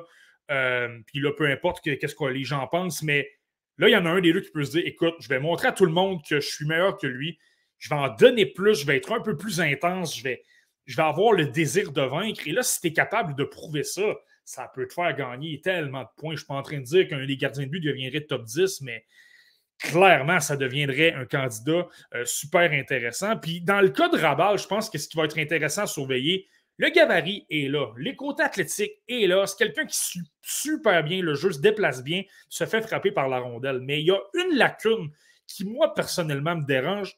Il donne beaucoup de retours. Il accorde beaucoup de retours. Et lorsque tu accordes des retours, euh, lorsque le, calibre de jeu augmente et que tu affrontes, des meilleurs joueurs, ce qui va arriver, c'est que les tirs vont être encore plus puissants. Donc, si les tirs sont plus puissants, tu risques d'avoir encore plus de mal à, maîtriser tes retours. Rabal, il a joué dans la USHL. C'est pas une mauvaise ligue, c'est une bonne ligue, mais je pense que c'est quand même inférieur à, la Ligue canadienne. Donc, il a affronté des bons joueurs. Il a, il a, affronté des, des Celebrini, des gars comme ça. Mais là, avec beaucoup de talent, beaucoup de gars avec des gros lancers, tu sais. Euh, Drew Crystal en a un bon, euh, Colby Barlow en a un bon, euh, Ryan Leonard, ces gars-là. S'il est en mesure d'accomplir le boulot contre ces gros joueurs-là, et justement avec dans un contexte de, de, de de haute pression, là, il peut gagner énormément de points. Mais davantage sur des points de vue euh, euh, plus pointilleux, je vais le dire comme ça. parce que je pense qu'au niveau de la technique, au niveau du gabarit, tout ça, euh, même s'il se faisait traverser, je pense qu'on sait qu'est-ce qu'on a sous la main. On sait qu'on a un gros gardien de but qui est super athlétique. On sait qu'on peut travailler avec ça. Il accorde des retours peut-être un peu, puis par moment, lorsque ça se corse, peut, peut devenir un peu, peut perdre un petit peu au niveau de sa technique. Mais pour le reste, on sait qu'est-ce qu'on a. C'est vraiment euh, des mini-mini détails euh, qu'on peut confirmer. Les Slovaques, euh, Marty, pays qui évidemment le Canadien de Montréal affectionne particulièrement. difficile de ne pas penser à Dalibor Dvorsky lorsqu'on pense, lorsqu'on pense aux Slovaques je le place un peu, Marty, dans, la catégorie d'Edouard Chalet, le joueur qu'on pourrait voir repêcher entre 8 et 14 environ. Euh, est-ce que Dalibor Dvorsky a lui aussi beaucoup à gagner euh, dans ce tournoi-là avec une belle performance pour consolider sa place dans le top 10? je ne sais pas s'il y a beaucoup à gagner, mais il y a beaucoup à perdre, par contre. Ça, c'est clair. Moi, personnellement, c'est le joueur. Dans, tous les, dans les joueurs de premier plan, j'ai parlé de Valberg, lui, je le surveille évidemment avec attention. Là. Mais dans les joueurs de premier plan, c'est celui que je surveille le plus. Parce que là, il n'y a pas d'excuse. On a énormément de, doutes présentement. Là. Il y a eu un bon mondial junior. Ça m'a permis de le garder dans mon top 10 de mi-saison. Mais ça va, ça, s'est moins bien passé du côté de Lars Svenskan. Quand lorsqu'il se retrouve dans la Ligue suédoise des moins de 20 ans, il n'y en a pas de problème. Il domine. Il a eu 21 points en 10 matchs. C'est franchement impressionnant. Mais tu as des joueurs moins rapides, moins gros, moins talentueux et là, un joueur comme ça se démarque davantage lorsqu'il y a moins de pression, lorsqu'il est. C'est quasiment comme s'il se retrouvait sur une patinoire extérieure, là, ça devient facile pour lui. Mais lorsqu'il se retrouve contre des hommes dans l'Alsvenskan avec plus de pression, c'est un peu plus difficile dans son cas. Là, il n'y en aura pas d'excuses. Il va se retrouver dans un calibre moins relevé contre de bons joueurs, des gars de son âge. Donc, d'une façon, tu peux le comparer. S'il se présente vraiment bien contre un Will Smith ou contre un, Andrew Crystal, ben tu peux dire, OK, finalement, ce n'était que des. C'est pas fondé les inquiétudes qu'on a du côté de Las Vegas. Il est plus à l'aise contre des équipes de style nord-américain. Euh, donc, peut prouver que défensivement, il est très bon, capable de contrôler la rondelle, d'amener un jeu de transition, emmener la rondelle en zone adverse, créer du jeu aussi, parce que lui, c'est un peu le problème. On voit qu'il a des mains, on voit qu'il est capable de créer des choses. par moment, il manque peut-être un peu de, mordant. Donc, lui, c'est vraiment ce qu'il doit prouver. Ce tournoi-là, pas le mondial des moins de 18 ans, mais la, Coupe Linka Gretzky, pas celle de cet été, mais l'autre auparavant, il avait été extraordinaire. Par contre, il y avait Juraj Slavkovski, il y avait Philippe Méchard, il y avait Simon Nemeth, il y avait des gars talentueux dans cette équipe-là. On pouvait dire, OK, il est peut-être. Il a peut-être eu ce succès-là parce qu'il a eu de l'aide de ses coéquipiers. Mais là, il n'y en a pas d'excuses. Il y a des bons joueurs, mais le loin, le meilleur attaquant, c'est Dalibor Dvorsky. C'est le vétéran. Il a 17 ans. Il a de l'expérience chez les professionnels. Si ce gars-là est très timide, là, je pense qu'il peut vraiment dégringoler parce que là, il présenterait beaucoup de doutes, là, de dire Oh, OK. peut-être, c'est peut-être un potentiel de joueur qui ne va pas y arriver, ou s'il y arrive, ce ne sera pas un joueur très, dominant. Et c'est pas le genre de joueur que tu veux dans, un top 15. Là. Donc, euh, c'est pour ça que je dis ça. Je ne sais pas s'il peut gagner des points. Il peut en perdre, par contre. Parce que, gagner des points en même temps, même s'il domine, on va dire, ben, c'est normal, il joue dans un calibre moins relevé, donc, euh, mais il peut en perdre, par contre. Ça, c'est clair. Ben, bon, Marky, le, temps file. On est déjà à, plus de 70 minutes de podcast. Donc, euh, je te, résume ça assez rapidement. Euh, il reste la Lettonie, la Norvège, l'Allemagne et la Suisse. Est-ce qu'il y a un joueur là-dedans qui va particulièrement attirer ton attention, qu'on doit surveiller, nous, à la maison? Ouais, ben, je, te donne une suggestion. Euh, c'est quelqu'un que j'aime bien. Je ne suis pas en train de dire que c'est quelqu'un qui est un candidat au top 64 ou même 70, là, mais je pense que c'est un joueur qui a, un beau potentiel et que ça peut être une cible intéressante vers, les, euh, vers la fin du repêchage ou du moins le 4 ou 5e tour. Mais j'aime bien l'attaquant Kevin Baker, moi, euh, qui évolue dans le système des, de Mannheim dans la, dans la, dans la Dell allemande. D'ailleurs, il a joué quelques matchs à ce niveau-là. Ce que j'aime bien, c'est quelqu'un qui a le gabarit. C'est quelqu'un qui a un qui se plie un pouce, 174 livres, donc capable de gagner un peu de poids. Euh, tu peux t'imaginer quelqu'un de 6 pieds 2 pouces, c'est 190, 195 livres environ. Euh, je trouve que c'est quelqu'un qui. C'est ça. Il y a un, premièrement, il a le gabarit il a des bonnes mains. Capable de bien manœuvrer à haute vitesse quand même, capable de, ralentir le jeu. Quand même un bon arsenal de fin, capable de déjouer beaucoup de joueurs. Donc, il y a une belle créativité. Euh, en même temps, mais il y a un bon taux de réussite aussi. Ce n'est pas quelqu'un qui va tenter n'importe quoi puis que ça, ne va pas fonctionner. Euh, il est quand même efficace. Il a un excellent lancer. Il est capable de déjouer euh, de cette façon-là. Lorsqu'il joue avec l'équipe allemande des moins de 18 ans au cours de la saison, on l'utilise dans ce rôle-là. On l'amène à décocher des lancers à droite. Défensivement, il y a des lacunes à travailler, mais en même temps, c'est quelqu'un qui est utilisant des avantages numériques avec l'équipe allemande quand même.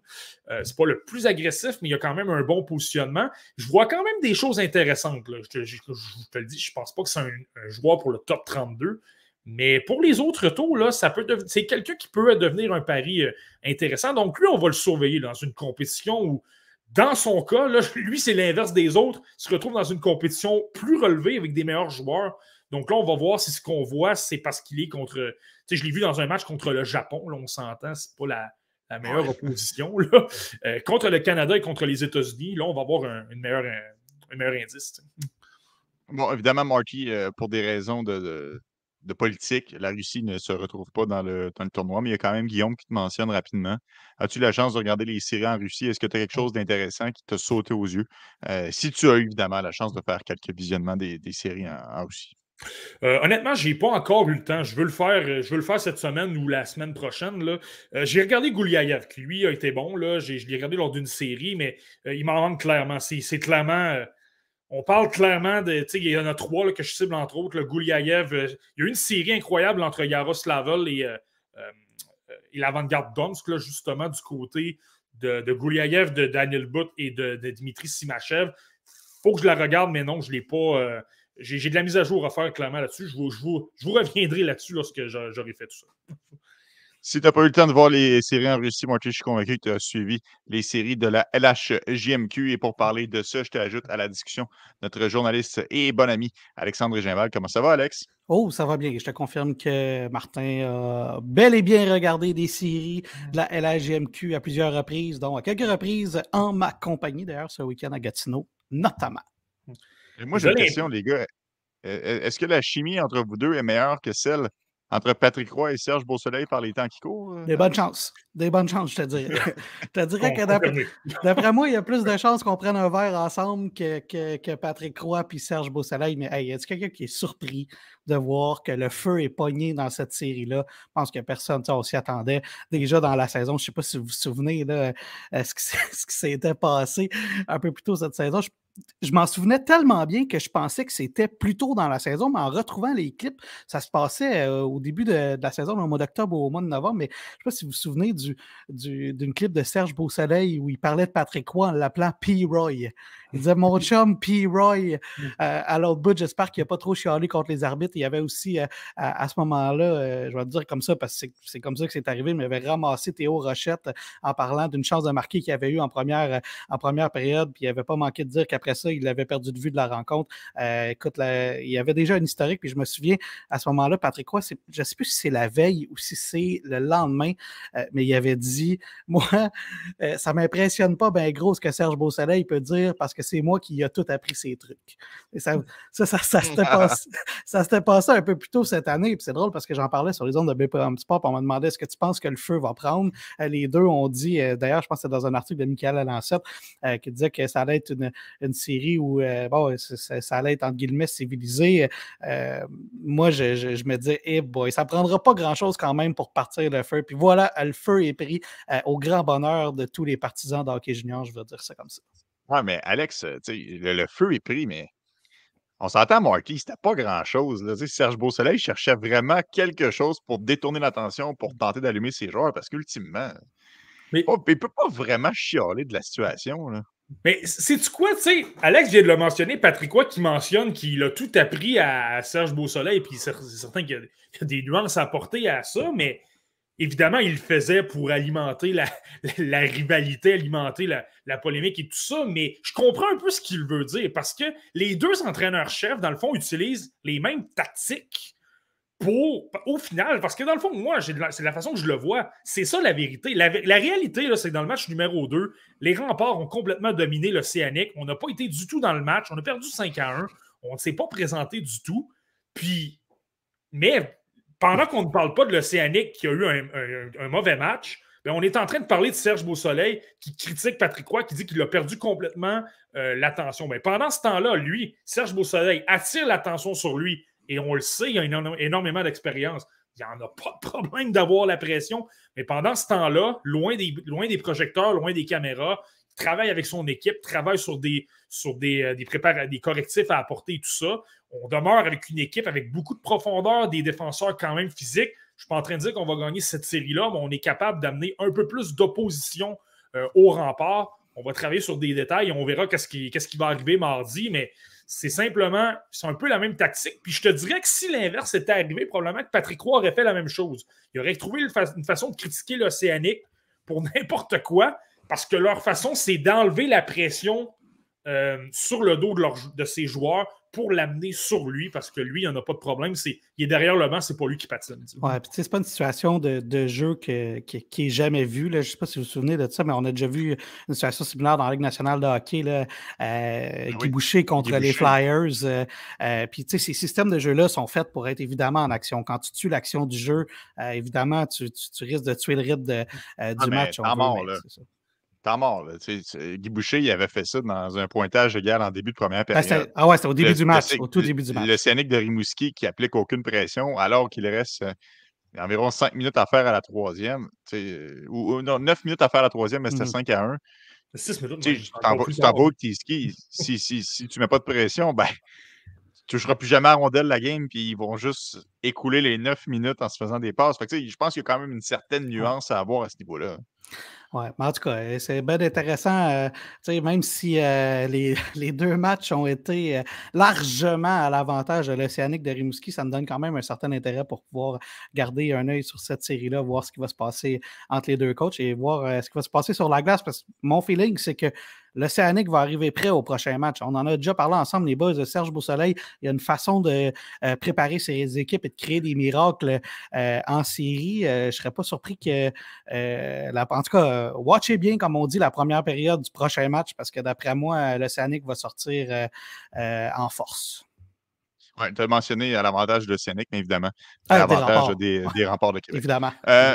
Autre, autre point qui a fait beaucoup jaser, Alex, euh, dans les derniers jours dans la planète LHJMQ, je te ramène en première ronde euh, le match entre euh, le Dracor de Bécomo et les Wildcats de Moncton. le Dracor croyait bien avoir remporté la série, passé au tour suivant, mais finalement, un but refusé, un peu tiré par les cheveux. Qu'est-ce que tu en penses, Alex? Est-ce qu'on est a rendu la bonne décision dans, dans, un moment tellement important? Ben, c'est évident que moi, je n'ai pas les, les, angles de caméra pour euh, juger de si on a rendu la bonne décision. Je vais me fier aux arbitres et aux juges vidéo qui sont payés pour faire ça. Euh, puis j'ai aussi euh, un message aux fans parce qu'il il y a des fans du Dracor qui m'ont écrit personnellement pour, me dire que le but n'était pas bon. Euh, je veux juste dire, je sympathise avec votre, votre partisanerie. Il n'y a rien que je peux faire. Alors, ça ne vaut pas nécessairement la peine de m'écrire personnellement pour me dire que les, buts sont bons ou pas.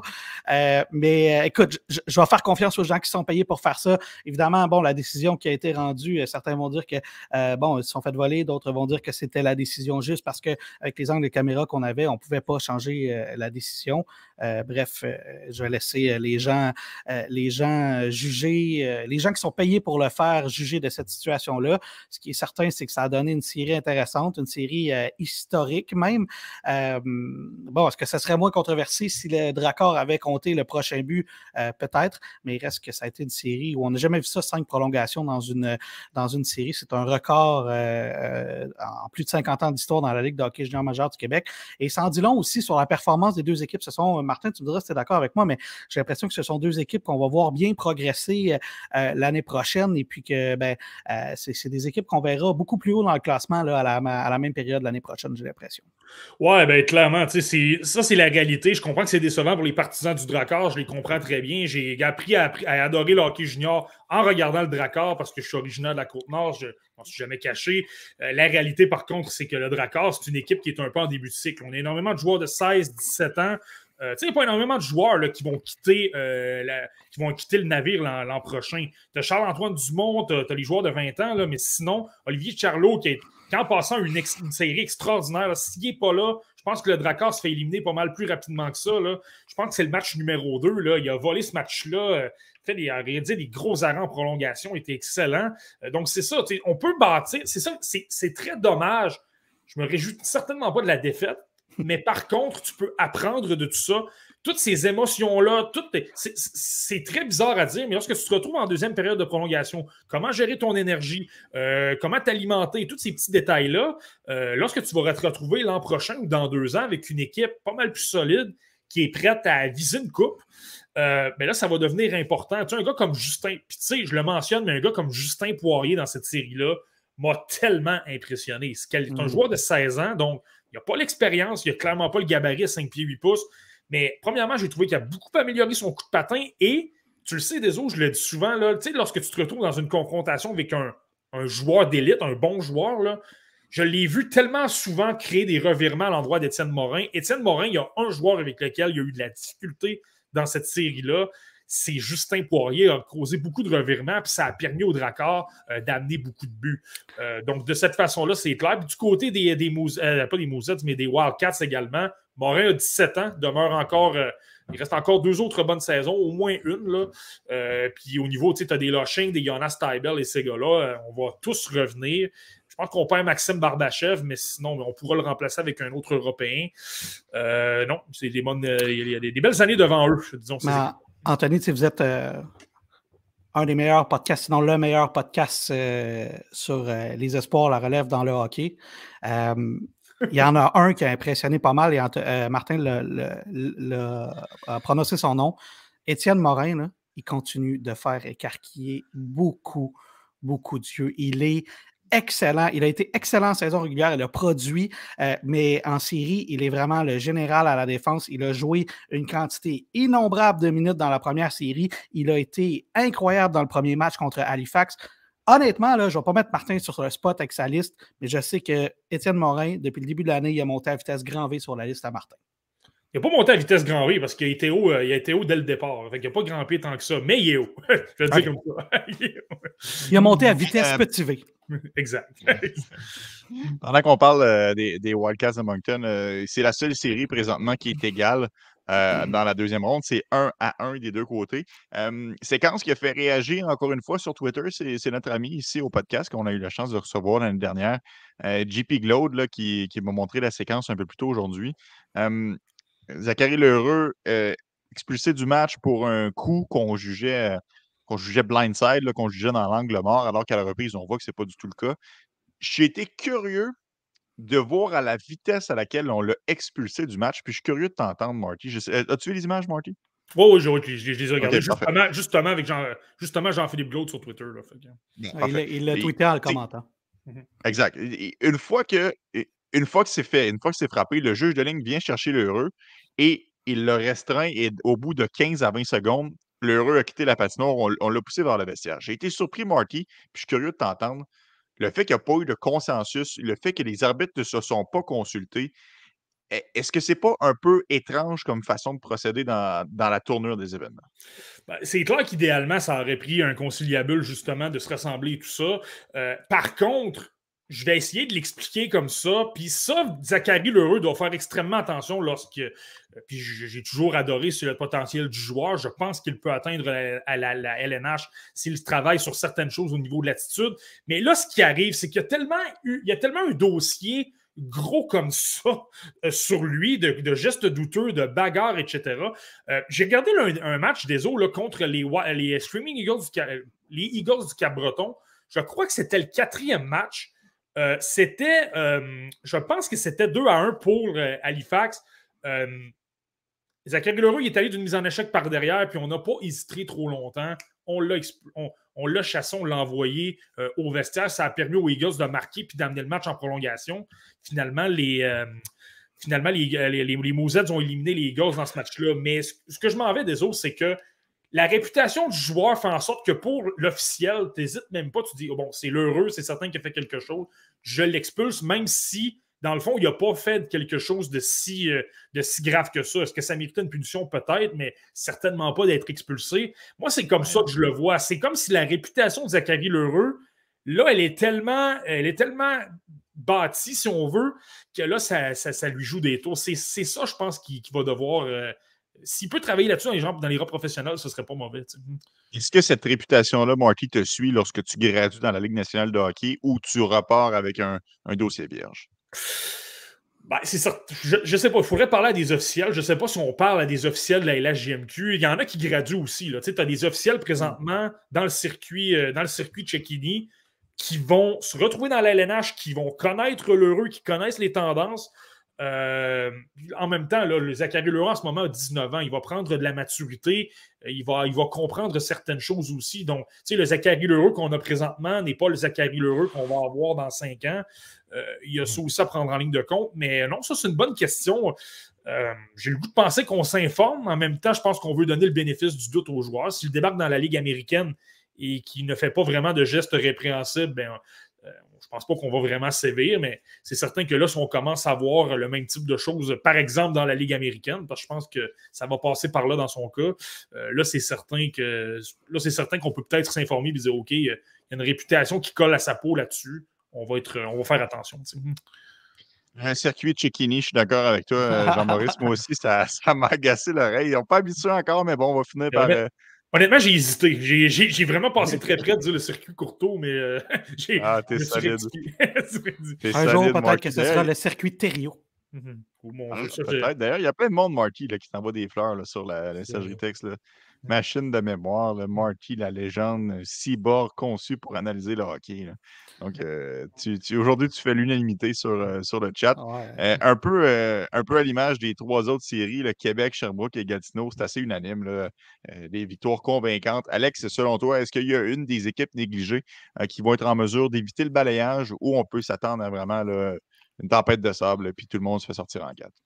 C'est une bonne question parce qu'avant la série Gatineau-Rouen, je me disais, et puis je le pensais sincèrement que Rouen pouvait embêter assez sérieusement Gatineau. Après les deux premiers matchs, c'est difficile de voir euh, Rouen aller embêter plus qu'il faut euh, Gatineau pour l'instant, surtout après le dernier match. Bon, il y avait plusieurs euh, blessés. Il y a un virus qui courait au sein de l'équipe. Il y a des joueurs qui n'ont pas joué. Ça peut avoir changé la donne.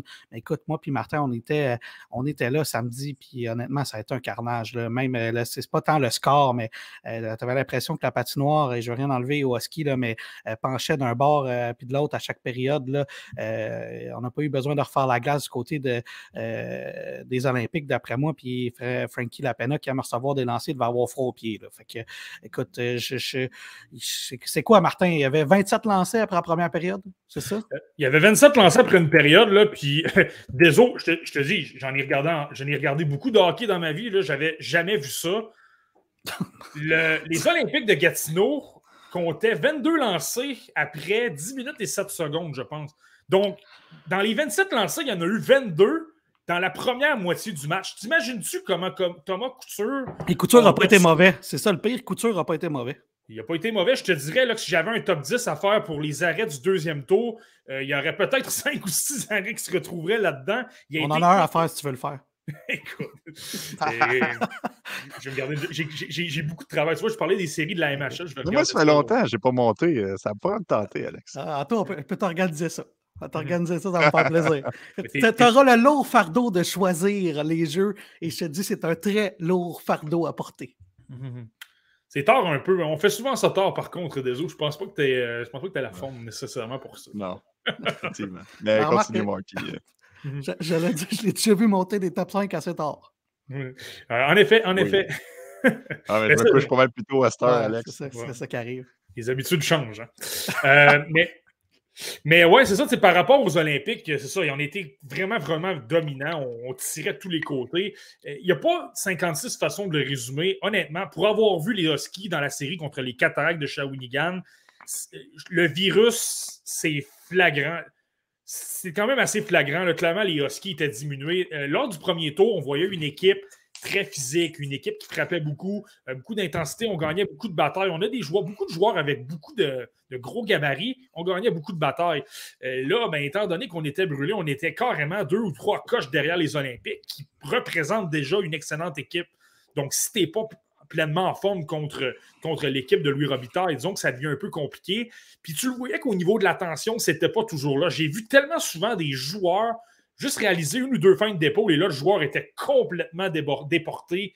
Il laissait le joueur filer au filet. On a eu beaucoup de, surnombre du côté des Olympiques parce qu'on n'était tout simplement pas là du côté des Huskies. Il y a mm. peut-être euh, Jean-François James Buteau que je n'ai pas détesté sur le plan physique, mais sinon, les autres joueurs, et ça, les lancers se sont terminés 59 contre 12. Là, je pense que ça le résume bien. Euh, là, le problème, c'est que je pense, d'après moi, ça circule encore. Ça circulait hier. Donc, j'ai l'impression qu'on va encore ressentir les mm. effets de tout ça mardi. Mercredi, on va leur souhaiter au Husky qu'on ait une formation euh, euh, qui soit quand même en bonne santé, mais c'est certain que lorsque tu tires quelques, quelques cartouches sur le plan euh, santé, ça fait peut-être un peu mal. Maintenant, on s'en va à Rouen, par contre. Honnêtement, c'est tough jouer à Rouen. la foule va être débile. Ça va peut-être donner un boost au ski. Brad Yetman en a vu d'autres autant comme joueur. Il a joué junior majeur, Brad Yetman aussi. c'est un gars qui va bien préparer son équipe. C'est un gars super brillant. Enfin, j'ai hâte de voir ce que ça va donner. Évidemment, les deux premiers matchs, si c'est baromètre de la série, ce ne sera pas le fun pour les Huskies. Euh, ben, je pense que le retour à la maison va être intéressant. Euh, si vous êtes un fan euh, des Huskies, j'invite à garder un œil sur Bill Zonon et Thomas Verdun, les deux recrues. Verdon, c'est deux, grands bonhommes qui sont bien intéressants à, regarder jouer. puis Thomas Verdun, d'ailleurs, est en nomination pour recrue offensive de l'année. Alors, petite note pour les fans des Huskies. Je vais poser la question à Alex, mais je me tourne vers toi, Marty. parmi les trois séries qui sont présentement 2-0, est-ce que tu vois un des négligés arracher un match ou même gagner la série? Euh, peut-être pas gagner la série. Là. Tu je viens un peu de te le mentionner. Je pense pas que les Huskies vont être en mesure, étant donné qu'il y a des gros problèmes de santé dans, euh, dans le vestiaire. Là. Euh, moi, j'ai l'impression que les. J'ai l'impression que les. j'ai l'impression que les voltigeurs de Drummondville mm. vont être en mesure d'aller de, chercher un match. Comprenez-moi bien, là, je pense que le Phoenix de Sherbrooke, lorsqu'on a été en mesure de percer le système défensif d'Éric Bélanger, on a fait beaucoup de dommages, on l'a vu hier. Là, écoute, euh, un match à sens unique de 8 à 1. Mais euh, je pense que lors d'un match, peut-être qu'un premièrement, tu peux avoir un Riley Mercer qui, joue super bien. Tu peux avoir une défense qui est super arithmétique, qui bloque beaucoup de lancers. J'en ai parlé la semaine dernière, mais Maverick Lamoureux, des Marc-Olivier Baudry, des Jérémy Diot, ces gars-là, on bloque beaucoup de lancers, on est très hermétique. Donc là, ça ne fonctionne pas tout à fait comme prévu du côté du Phoenix. Je pense qu'on est en mesure d'en chercher une. Mais pour la série, là, ça, non. Penses-tu que Bélanger pourrait tenter de revenir avec Gobi, par contre? On jase? Je pense pas. Je pense que Riley Mercer a été son homme de confiance tout euh, vers la fin de la campagne. C'est quelqu'un qui est athlétique. Si tu veux surprendre le Phoenix, stopper les gros canons, je pense que ça te prend justement quelqu'un comme, euh, comme Mercer, qui a des défauts, mais qui est quand même athlétique, qui est capable d'aller chercher des arrêts, des arrêts difficiles. Donc, moi, clairement, euh, clairement, je pense qu'on va demeurer avec Mercer. surtout c'est vraiment le système défensif qui donne euh, des chances euh, aux voltigeurs d'aller chercher un match. Parce que, et je pense qu'Éric Bélanger en est pleinement conscient. il en est pleinement conscient. Si, si la structure défensive s'effondre, on n'a aucune chance. Ah, sont comiques, sont comiques vos, euh, vos fans, honnêtement. Je le dis à chaque fois que je viens sur le show, mais je trouve ça vraiment cool que vous ayez euh, des fans qui interagissent autant. Puis euh, c'est la preuve que vous faites un bon show parce que les gens veulent venir jaser avec vous. honnêtement, c'est vraiment cool. Mais je me mouillerai pas. ah, c'est correct, Alex. Bon, mais si tu veux pas te mouiller, on va te laisser aller d'abord. Bye! Salut, Alex. bye, bon, Marty, évidemment, on vient de faire référence aux séries de la LHJMQ, mais faisons référence aussi aux séries de la LNH qui vont s'amorcer demain. Un joueur qui a, joué ses premiers matchs dans la Ligue nationale de hockey, Matthew Nyes, on en parlait la mmh. semaine dernière. C'est incroyable à quel point Marty, on sent déjà qu'il appartient à la Ligue nationale de hockey. Il semblait nullement intimidé sur la patinoire de la présence des vétérans qu'il affrontait. Et il était vraiment bon, honnêtement. Oui, il était vraiment bon. Puis, tu sais, lui, ce qui est intéressant dans le cas de Matthew Nice, c'est que sur deux aspects, ben, premièrement, tu l'as bien mentionné, sur le plan physique, il n'y avait aucun problème. Il était capable d'arriver dans les coins et de gagner des batailles. Euh, j'ai en tête son premier match contre les euh, Panthers de la Floride. Euh, une séquence en tête, tu retrouves dans le coin avec Radko Goudas, on s'entend euh, c'est quand même quelqu'un d'assez intimidant physiquement, là, puis il n'y avait pas de problème. Il était capable euh, d'avoir le bâton, d'essayer de, manœuvrer dans la circulation lourde, de récupérer la rondelle, si je ne me trompe pas. Donc, tu sais, tous des petits détails comme ça. Donc, sur cet aspect-là, sur le plan physique, il n'y avait pas de problème. Tu sens que la confiance est là. Dès les premières présences, je le voyais tenter. C'est des choses qu'il va travailler, là. Clairement, c'est des choses qui fonctionnaient dans la NCA, qui ne fonctionneront pas dans la LNH. Mais il tentait des feintes, il tentait des. Je les tentais je l'ai vu tenter à un moment donné de partir en échappée, de dévancer le défenseur et de se retrouver seul parce qu'il pensait que Timothy Lillegren allait viser un là, mais c'était impensable une situation comme ça dans la LNH. C'est des petits détails, mais sur le plan de la confiance, c'est intéressant de voir à quel point, déjà avec deux ou trois matchs d'expérience, à quel point il est à l'aise. Ça, c'est, premièrement. Deuxièmement, des autres, ce qui est spectaculaire, c'est de voir à quel point on l'a utilisé au sein de bonnes unités.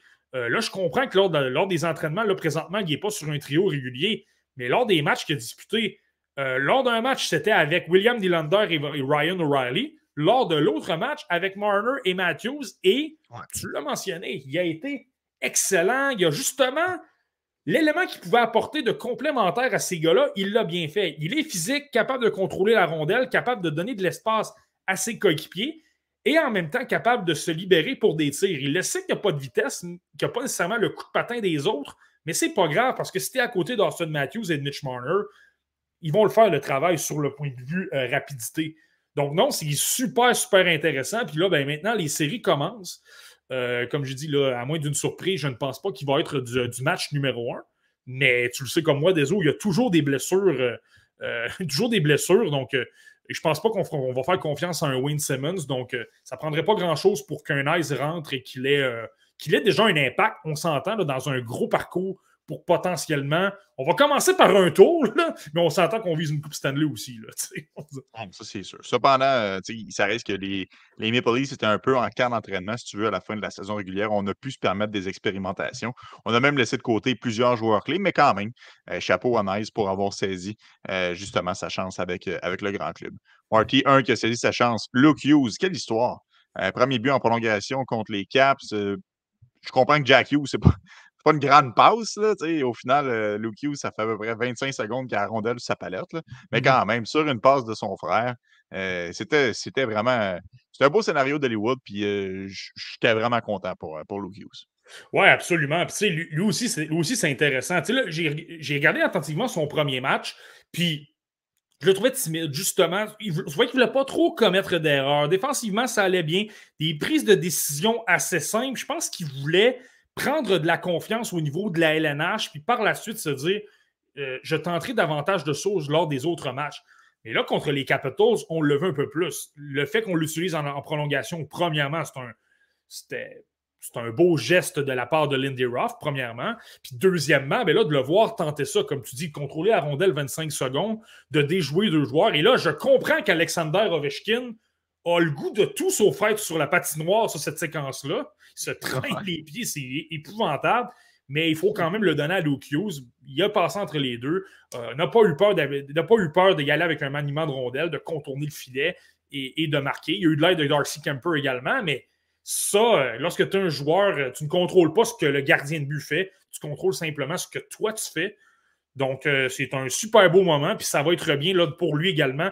Lui non plus, il n'est pas dans la formation régulière des Devils, là, pour, euh, euh, du moins pour l'instant, pour le début de la série contre les Rangers. Mais encore là, comme je l'avais dit la semaine dernière, je pense que c'est quelqu'un qu'on pourrait voir pas mal plus vite euh, si jamais il y avait une blessure. Une série, ça va être entre les Rangers et les Devils. Marty, du côté de Calgary, bon, évidemment, je le sais, on ne sera pas en séries éliminatoires, mais c'est justement parce qu'on était éliminé qu'on a décidé de faire confiance à des jeunes. Premier match pour Dustin Wolf et Matthew Coronato. Mmh. Quand même triste, honnêtement. Je n'aime vraiment pas ce que Daryl Sutter a fait cette saison, de la façon que ça s'est passé avec Jacob Pelletier. Coronato, ça fait longtemps qu'il a signé, on ne voyait pas encore d'action. Dustin Wolf allait super bien dans la Ligue américaine, on lui a pas donné de chance. Je comprends qu'on était dans une course aux séries, mais ça reste que, ce sont des bons joueurs. Finalement, ils ont eu la chance de se faire valoir. Victoire pour Dustin Wolves contre les Sharks. Quatre tirs au but pour Coronato. Euh, les deux ont répondu présent dans un match qui malheureusement ne voulait plus rien dire. Ouais, mais tu sais, ça. Je comprends Darius Sutter, je comprends qu'il y a une vieille mentalité de dire je vais faire confiance à mes vétérans, puis là, les jeunes n'ont pas d'expérience, je ne vais pas m'emmener en série. Mais à un moment donné, tu as une organisation derrière. Je comprends que tu ne le connais pas, Matthew Coronado. Tu sais tout simplement c'est quelqu'un qui débarque d'Harvard et que c'est un choix de premier tour. Mais à un moment donné, il faut que tu fasses confiance à ton organisation, à ton directeur général ou n'importe qui d'autre qui va te dire écoute, il est bon, on le voit jouer, on a des rapports qui disent qu'il est capable de tirer la rondelle, qu'il joue bien quand ça compte, qu'il n'y a pas de problème au niveau de la pression, qu'il est prêt pour la LNH. Puis à un moment donné, il y, a, des entraînements aussi, là, tu dois bien le voir que ce joueur-là a un peu de potentiel. Euh, donne-lui une chance. Je ne te dis pas de lui donner 20 minutes puis de lui donner le premier avantage numérique, premier désavantage numérique et tout ça mais on doit lui donner un peu plus d'occasion. Là, au moins, on l'a amené avec Nazem Kadri, puis ça s'est quand même bien passé, mais sais, je l'ai souvent mentionné, j'adore ce joueur-là. Je pense qu'il était prêt pour la LNH dès au début de la saison. Donc, imaginez maintenant. Je trouve ça. Euh, je trouve ça franchement dommage pour lui parce que justement, on le fait poireauter pour rien, mais euh, il a le talent, je pense, pour faire oublier ça. J'ai l'impression que dans trois ans, lorsqu'on va parler de Matthew Coronado, on ne pensera plus trop à cette situation-là, je pense. J'ai l'impression que dans trois ans, on ne pensera plus trop à Daryl Sutter non plus.